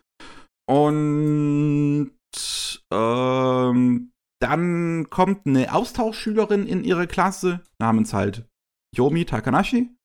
Und ähm, die ist eigentlich auch so ganz cool. Die ist halt ein bisschen schüchtern, ein bisschen zurückhaltend, findet jetzt nicht so ganz rein, aber das ist jetzt nicht so dieses extreme Problem, was er dann in der TV-Serie hat, wo es dann dieses Kagari-Mädchen gibt. Äh, das gibt's hier nämlich gar nicht. Und die kommt gerade aus Deutschland. Ich finde es wirklich tatsächlich sehr interessant. Die heißt Takanashi, die kommt aus Deutschland. Huke. Und dann haben wir Takanashi Kiyada, Character Designer Huke, kommt aus Österreich, spricht auch Deutsch. I see, I see what happened there. So. Ah, ja. Und Fucking Hololive. ja, ne? Ist das jetzt hier äh, bitte ernst gemeint? Kannst du unsere Hololive mir das nicht ausstehen? ich hab da keinen Bezug zu, so. Okay. Ich guck, ich, ich sehe nur, dass, dass Mickey drüber twittert und denke ich mir immer, krass, der Hype lebt noch. Und dann mache ich weiter mit meinem Tag. Ich habe gestern, nee, vorgestern gelernt, wer K-Zone ist. Wusste ich auch nicht. Aber die ist, glaube ich, nicht bei HoloLive. Cool. Ja, die ist nicht mehr, ja, nicht mehr quasi. Nicht mehr er. Mehr, mehr oder weniger. Ja, aber sonst, also wie gesagt, ich, ich krieg wirklich nur, VTube kriege ich nur über dich mit oder über Trash Taste. das passt ja auch. Guckst du Livestreams von Connor eigentlich? Ah, ich Weil er auch relativ häufig äh, ja, der Dings dabei hat, ein Maus. Mit, mit ein Maus. Ich guck mir diese, diese Zusammenschnitte dann an. Ja, ich, Dito. Ich kann so mir keine Livestreams angucken. Livestreams, da bin ich nicht der Mensch für. So. Ich, ich habe die halt letztens, also während ich Monster Hunter gespielt hatte, äh, da hat er Jump King gespielt. Und das war anscheinend für ähm, ein Maus entweder ziemlich früh oder ziemlich spät. Die sind ja, die wohnt ja woanders. Weiß ja. gar nicht.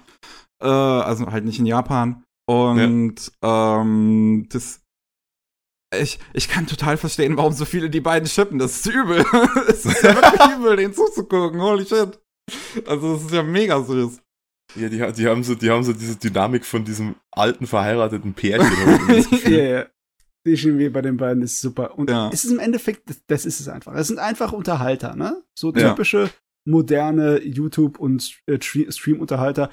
Und äh, das ist, das ist der Reiz daran. Ich meine, dass es süße Anime-Mädels sind mit ihren Avataren, das ist einfach nur äh, so ein kleiner, kleiner Bonus. Beziehungsweise ist einfach ja. nur eine Hilfe. Ja. ja. Würde ich auch sagen. Ja. Ich finde es ganz, ich finde es halt am witzigsten bei dem Typ, der, der von Anfang an gesagt hat, er hat eigentlich keine Ahnung, was dieses VTubing ist, warum das so beliebt ist und, und der streamt ständig mit, mit VTubern. ja, jetzt mittlerweile schon, ja. Hey. Und gut, äh, zurück gut. zu Blackrock Shooter. Ja. Und äh, Yomi und Mato haben dann tatsächlich eine sehr schöne Beziehung in dieser OVA. Also ich finde, das ist zuckersüß. Also ich habe den super gerne zugeschaut. Da sind dann tolle so Montagen irgendwie, wo die un miteinander unterwegs sind und irgendwie Sachen unternehmen. ist so, so herzallerliebst. Und währenddessen sind dann auch immer wieder diese Kämpfe reingeschnitten in dieser Fantasy-Welt. Das Interessante ist hier, die sind in der OVA komplett handgezeichnet. Mm, okay. Und ähm, tatsächlich auch ziemlich gut gezeichnet und animiert. Und gerade in der ersten Hälfte der OVA siehst du eigentlich in dieser Fantasy-Welt immer nur, wie Blackrock Shooter durch Ruinen läuft und das war's. Keine hm. Musik dabei, alles ist ruhig. Ähm, und das hat eine sehr dichte Atmosphäre. Und wenn dann die Kämpfe losgehen, ist das eine mega geile Rockmucke also der Soundtrack in der OVA ist der Hammer. Boah, ich, ich merke schon, ich habe die OVA gar nicht gesehen. Die kann ich wirklich empfehlen, immer reinzugucken. Weil ich kann das absolut verstehen, warum Leute die mehr mögen als die TV-Serie. Die TV-Serie ist halt eine komplexe Geschichte, die äh, einen sehr starken Hänger in der Mitte hat, also halt wirklich teilweise nicht gut umgesetzt ist. Währenddessen ist die OVA eine simple Geschichte, die richtig gut umgesetzt ist. Mm, okay. Und wirklich, also die Beziehung zwischen den beiden Hauptfiguren ist halt sehr toll. Das geht dann auch sehr schnell so, dass sie dann im zweiten Jahr bereits sind, auf der Highschool.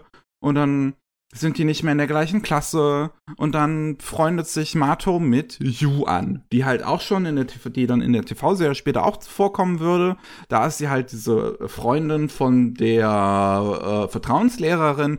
Hier spielt sie wieder eine komplett andere Rolle ähm, weil hier wird sie dann halt zur Freundin von Mato und Yomi hält das halt nicht aus, dass ähm, Mato eine äh, ne neue beste oder eine neue Freundin halt hat. Nicht automatisch beste, so, sondern halt einfach, dass sie Mato nicht mehr für sich alleine hat, macht sie ziemlich fertig. Und dann lernt man halt auch wieder was übers Freundschaft, über Freundschaft und übers Leben. Und es ist aber sehr süß. Ich meine, ich kann mich gar nicht erinnern. Ich habe wirklich nur diese ganzen äh, Kampfsequenzen davon immer mir reingezogen. Ich habe ganz nicht auf dem Schirm gehabt, dass es ein verdammtes Yuri-Drama ist. Oder ja, okay, ein Choso-Ei. Aber egal. ich meine, es ist, also in der TV-Serie zumindest nicht, würde ich sagen. Da ist halt wirklich so Yuri-Elemente nicht wirklich vorhanden. In der OVA ist es aber sehr, also, das, äh, es, es, wird zwar nie ausgesprochen, aber es ist sehr, ja. Und interessanterweise, die OVA ist dann geschrieben nicht von Mario Okada, sondern von Nagaru Tanegawa. Das ist der Autor von äh, Suzumiya. Okay. The Melancholy of Haruhi Suzumiya. Oh. Ach, hey, ja. Hey.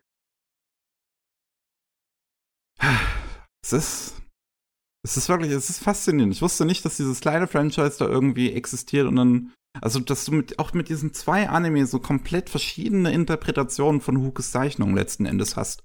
Mhm. Die, die sich die gleichen Figuren halt nehmen und was komplett anderes draus machen jeweils. Das ist echt, das war wirklich interessant zu sehen. Die OVA ja. kann ich halt sehr empfehlen. Die ist auch kurzweilig. Die geht nur 50 Minuten. Ist halt dieses eine, diese eine 50-minütige Folge. Das, dann ist das Ding schnell abgeschlossen. Die TV-Serie sind ja acht Episoden, jeweils äh, 24 Minuten lang. Ja, und die kann man sich halt auch mal angucken, halt, aber muss man nicht unbedingt, würde ich sagen. So bei der OVA würde ich sagen, go for it. Bei der TV-Serie würde ich sagen, Ja, guck dir irgendwie Compilations von den Kämpfen an. Ja, die sind lang genug. Einfach die ersten Kämpfe zusammengeschnitten gehen schon eine Dreiviertelstunde oder sowas. Ja. Oh ja, jetzt bist du vorbereitet. Jetzt hast du deine Hausaufgaben gemacht. In drei Monaten, wenn dann die neue Tele äh, Fernsehserie anfängt, dann kannst du dann sagen, ich habe Ahnung von dem Kram, ich weiß, was los ist. ja. Ich bin echt gespannt drauf. Ich bin wirklich gespannt auf diese neue Serie, wie die letzten Endes wird. Ich glaube, da hat Huke auch wieder gar keinen, also bei, bei Dawnfall jetzt hat er, glaube ich, gar keinen Einfluss mit. Das ist halt wirklich auch wieder nur aus seinen Zeichnungen irgendwie basierend. Ich bin mal gespannt, was da jetzt das nächste Team draus macht. Ich gucke gerade noch mal, wer das überhaupt macht hier. Ob, ob, die mir was sagen, weil die letzten beiden Serien hatten jetzt jeweils eigentlich ne, ziemlich starken, äh, äh, äh, ziemlich starken Staff eigentlich. Gut, wir haben jetzt hier den Autor von Psychopath Staffel 3. Ja. Okay. Okay. Aber gut, ja, ich wäre dann fertig mit BlackRock Shooter. Fertig, Abgehakt. wir sind fertig. Ich bin fertig. fertig mit der Welt, sag ich dir. ja, ich weiß jetzt nicht, Chris, du hast noch ein paar Sachen. Willst du noch irgendwas davon erwähnen? Äh, eins, eins noch, also das andere äh, hier Detektiv Conan ist nicht der Rede wert, das schaue ich nebenbei, da kriege ich selbst teilweise nur die Hälfte mit.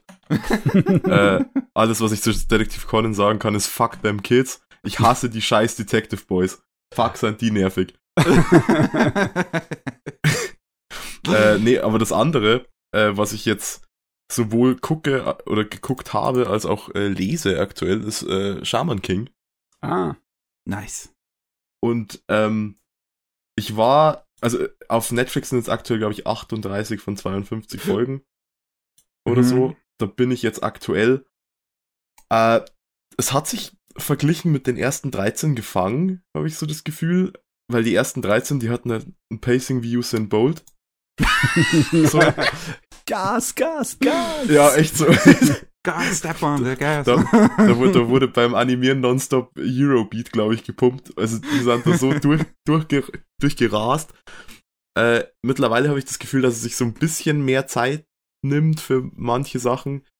Äh, es ist halt guter, spaßiger schonen Kram so. Also ich mhm. habe mit, mit einer Serie mit jemandem mit einer Tolle angefangen und jetzt habe ich Rio, der noch eine größere Tolle hat. äh, ich liebe Rio, ich bin mir nicht ganz sicher, sie haben diesen alten Sprechercast aus der 2001er Serie zurückgeholt. Und mhm. äh, die Figur Rio hatte im deutschen Dub, wie auch, glaube ich, in dem englischen, ich glaube, dass der von 4Kids war, äh, so einen mexikanischen Akzent. Den hat der jetzt wieder. Sehr gut. Und ähm, ich bin da, auf der einen Seite denke ich mir, nice, dass er den wieder hat. Auf der anderen Seite frage ich mich, ich, wieso? Weil der wurde damals halt von Amerika dazu gedichtet, so. Der, der ist im Original nicht vorhanden. äh, und es wird spätestens dann ein bisschen weird, wenn die im Schamanenturnier tatsächlich gegen den mexikanischen Schamanen kämpfen weil die dann oh, beide diesen Akzent haben. Und dann denkst du dir, naja, gut, also dass der Typ aus Mexiko, der mit einem Sombrero hier rumläuft, dass der den Akzent hat, verstehe ich. Ryu ist aus Japan, though. Aber äh, ansonsten finde ich, bin ich da großer Fan von diesem, dass sie den alten Sprechercast zurückgeholt haben. Auch, dass sie bis auf diesen Akzent diesmal die Namen alle beibehalten haben. Also Hoho Horo heißt es auch wirklich Horo Horo und nicht Trey. Oh, okay. Äh, ja. Das war halt im 2001 so, auch Hao, der, der, der, der Schurke, der Bösewicht, äh, heißt diesmal Hao und ich, äh, der hieß glaube ich Sieg oder Seki oder irgendwie so im 2001er Anime. Hm. Äh, also da gab's wohl ein paar Änderungen, die diesmal einfach halt aus dem Original übernommen wurden. Äh, wie gesagt, die, also die, die alte Serie, die 2001er hatte, glaube ich, 64 Folgen und die ist ja. relativ früh schon nicht mehr am Manga entlang gehangelt. Äh, und es ist interessant zu sehen, weil ich habe diesen Manga jetzt relativ parallel zu lesen angefangen, äh, wie schnell oder wie viel eigentlich anders ist im Manga zu verglichen mit der alten Serie. Und in der neuen hast du ja dann wirklich so ein, so ein Turnier im klassischen Sinne. Also die haben irgendwie diese Vorrundenkämpfe, die gab es in der alten Serie auch noch. Und dann kämpfen die wirklich in der Arena. Das war in der alten Serie, glaube ich, gar nicht mehr der Fall.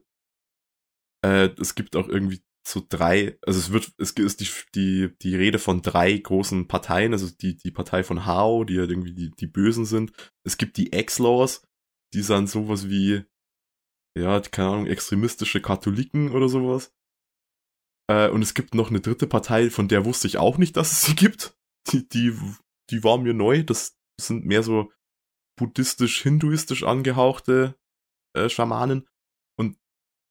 Auf den, also dass die aufeinandertreffen, glaube ich, da steuert jetzt so drauf zu. Das wird, glaube ich, ganz interessant noch. Äh, hm.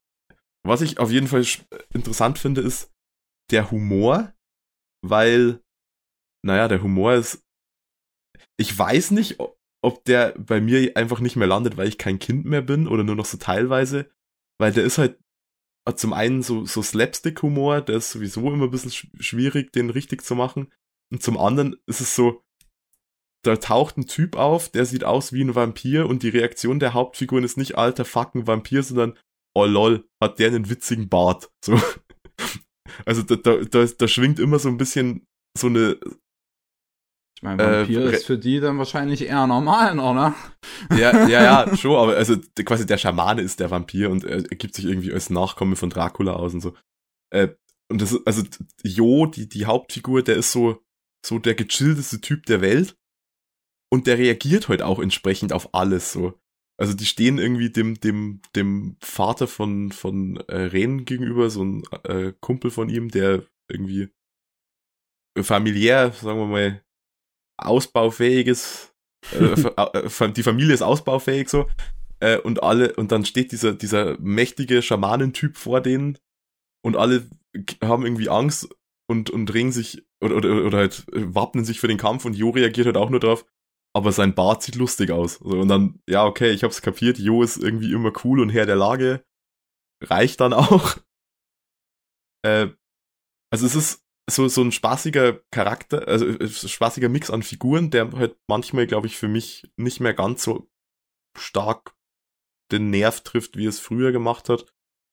Äh, aber es ist immer noch so, dass ich sagen würde, dass das kann man auf jeden Fall mal schauen. Das macht Spaß, auch wenn gerade in der neuen Fassung jetzt die ersten 13 Folgen, wie gesagt, äh, sehr, sehr schnell unterwegs sind, sehr, sehr stringent gepaced. Da versuchen mhm. sie wahrscheinlich wirklich das ganze Ding in diese 50 Folgen reinzuquetschen.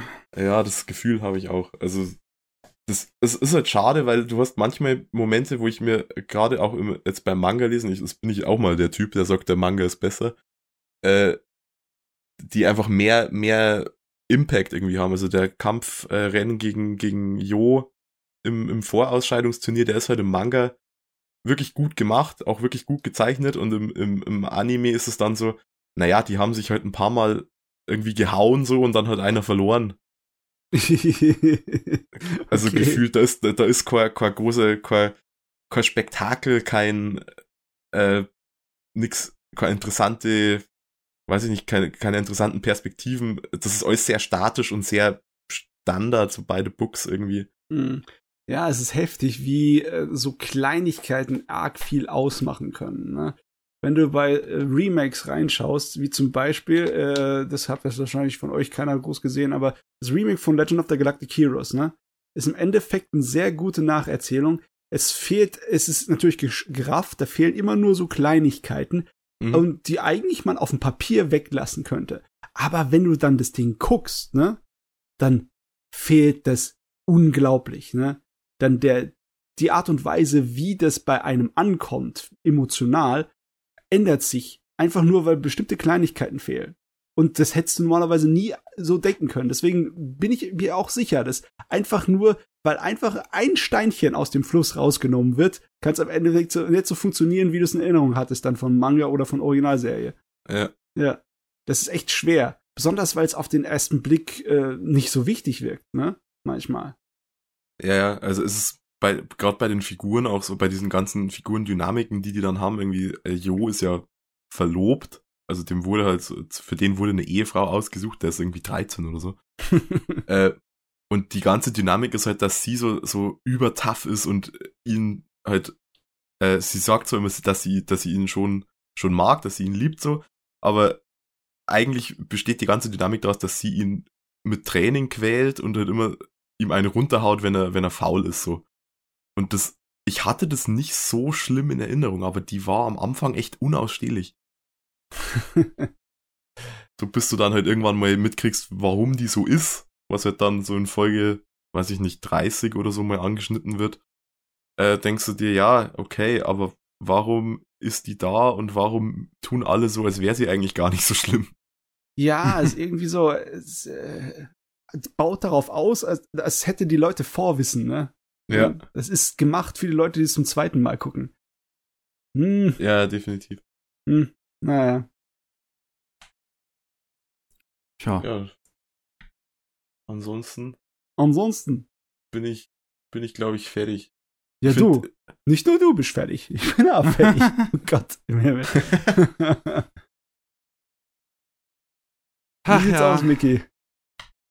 Ja, ich habe auch nichts weiter zu sagen. Also auch nicht zu Shaman King. Also ja, ja ich hm. habe mich mal drauf gefreut auf den Anime. Ich weiß nicht, irgendwie ist mein Interesse verloren gegangen. Ich glaube auch, also auch so so an Sachen, die du erzählst, Grisch. Ich habe das Gefühl, dass dem Ding so so einfach der gewisse gewisse Charme fehlen würde. Dass es halt ja. einfach eine sehr klinische Adaption letzten Endes ist. Ja, das trifft's glaube ich richtig gut. Also es ist sehr sehr glatt, sehr poliert irgendwie. Äh, es eckt nicht an, außer dadurch, dass es halt irgendwie sich zu schnell bewegt. Oder, also dem, dem fehlt so, so die, die Charmanz, die die Figuren in, in der alten Adaption gehabt haben, auf jeden Fall. Ach ja. Ajo. Wisst ihr was? Ich hätte zwar noch ein bisschen Pulver, aber ich heb mir das für nächstes Mal auf. Weil auch mhm. wenn ich mhm. jetzt anfange, über die laufende Saison ein bisschen Eindrücke zu reden, ich habe nicht mehr die Energie, um das irgendwie logisch gescheit, gescheit zu machen. Platt. Du hast nicht mehr die Energie, ich habe nicht mehr die Zeit. Ich muss nämlich noch ein bisschen lernen nachher. Oh ja, Zeit. Rede aber nicht von Zeit. Das ist ein böses Ding. Ein Teufel ist das. Teufelswerk. Ja. Gut, dann würde ich sagen, vielen Dank da draußen fürs Zuhören. Vielen Dank an dich, Grisch, fürs dabei sein. Ja, danke fürs wieder, wieder Anfragen. Immer gerne. Immer gerne doch. Immer gerne. Mhm. Und ja, dies wär's gewesen von diesem Mal und wir hören uns beim nächsten Mal. Außer natürlich, ihr, ihr könnt noch ganz viele tolle andere Dinge von uns hören und gucken und was weiß ich, was denn, was. Denn wir haben immer montags die Anime News, die Rolling Sushi Anime News. Wir haben immer mittwochs gibt's den normalen Rolling Sushi. Ähm, ich arbeite gerade an einem Video äh, zu Blue Period, was jetzt, was wahrscheinlich schon draußen sein dürfte, wenn ihr das hier hört. Und ja, das war's. Ist doch genug. Ja. ja. also dann, tschüss. Tschüss. Tschüss.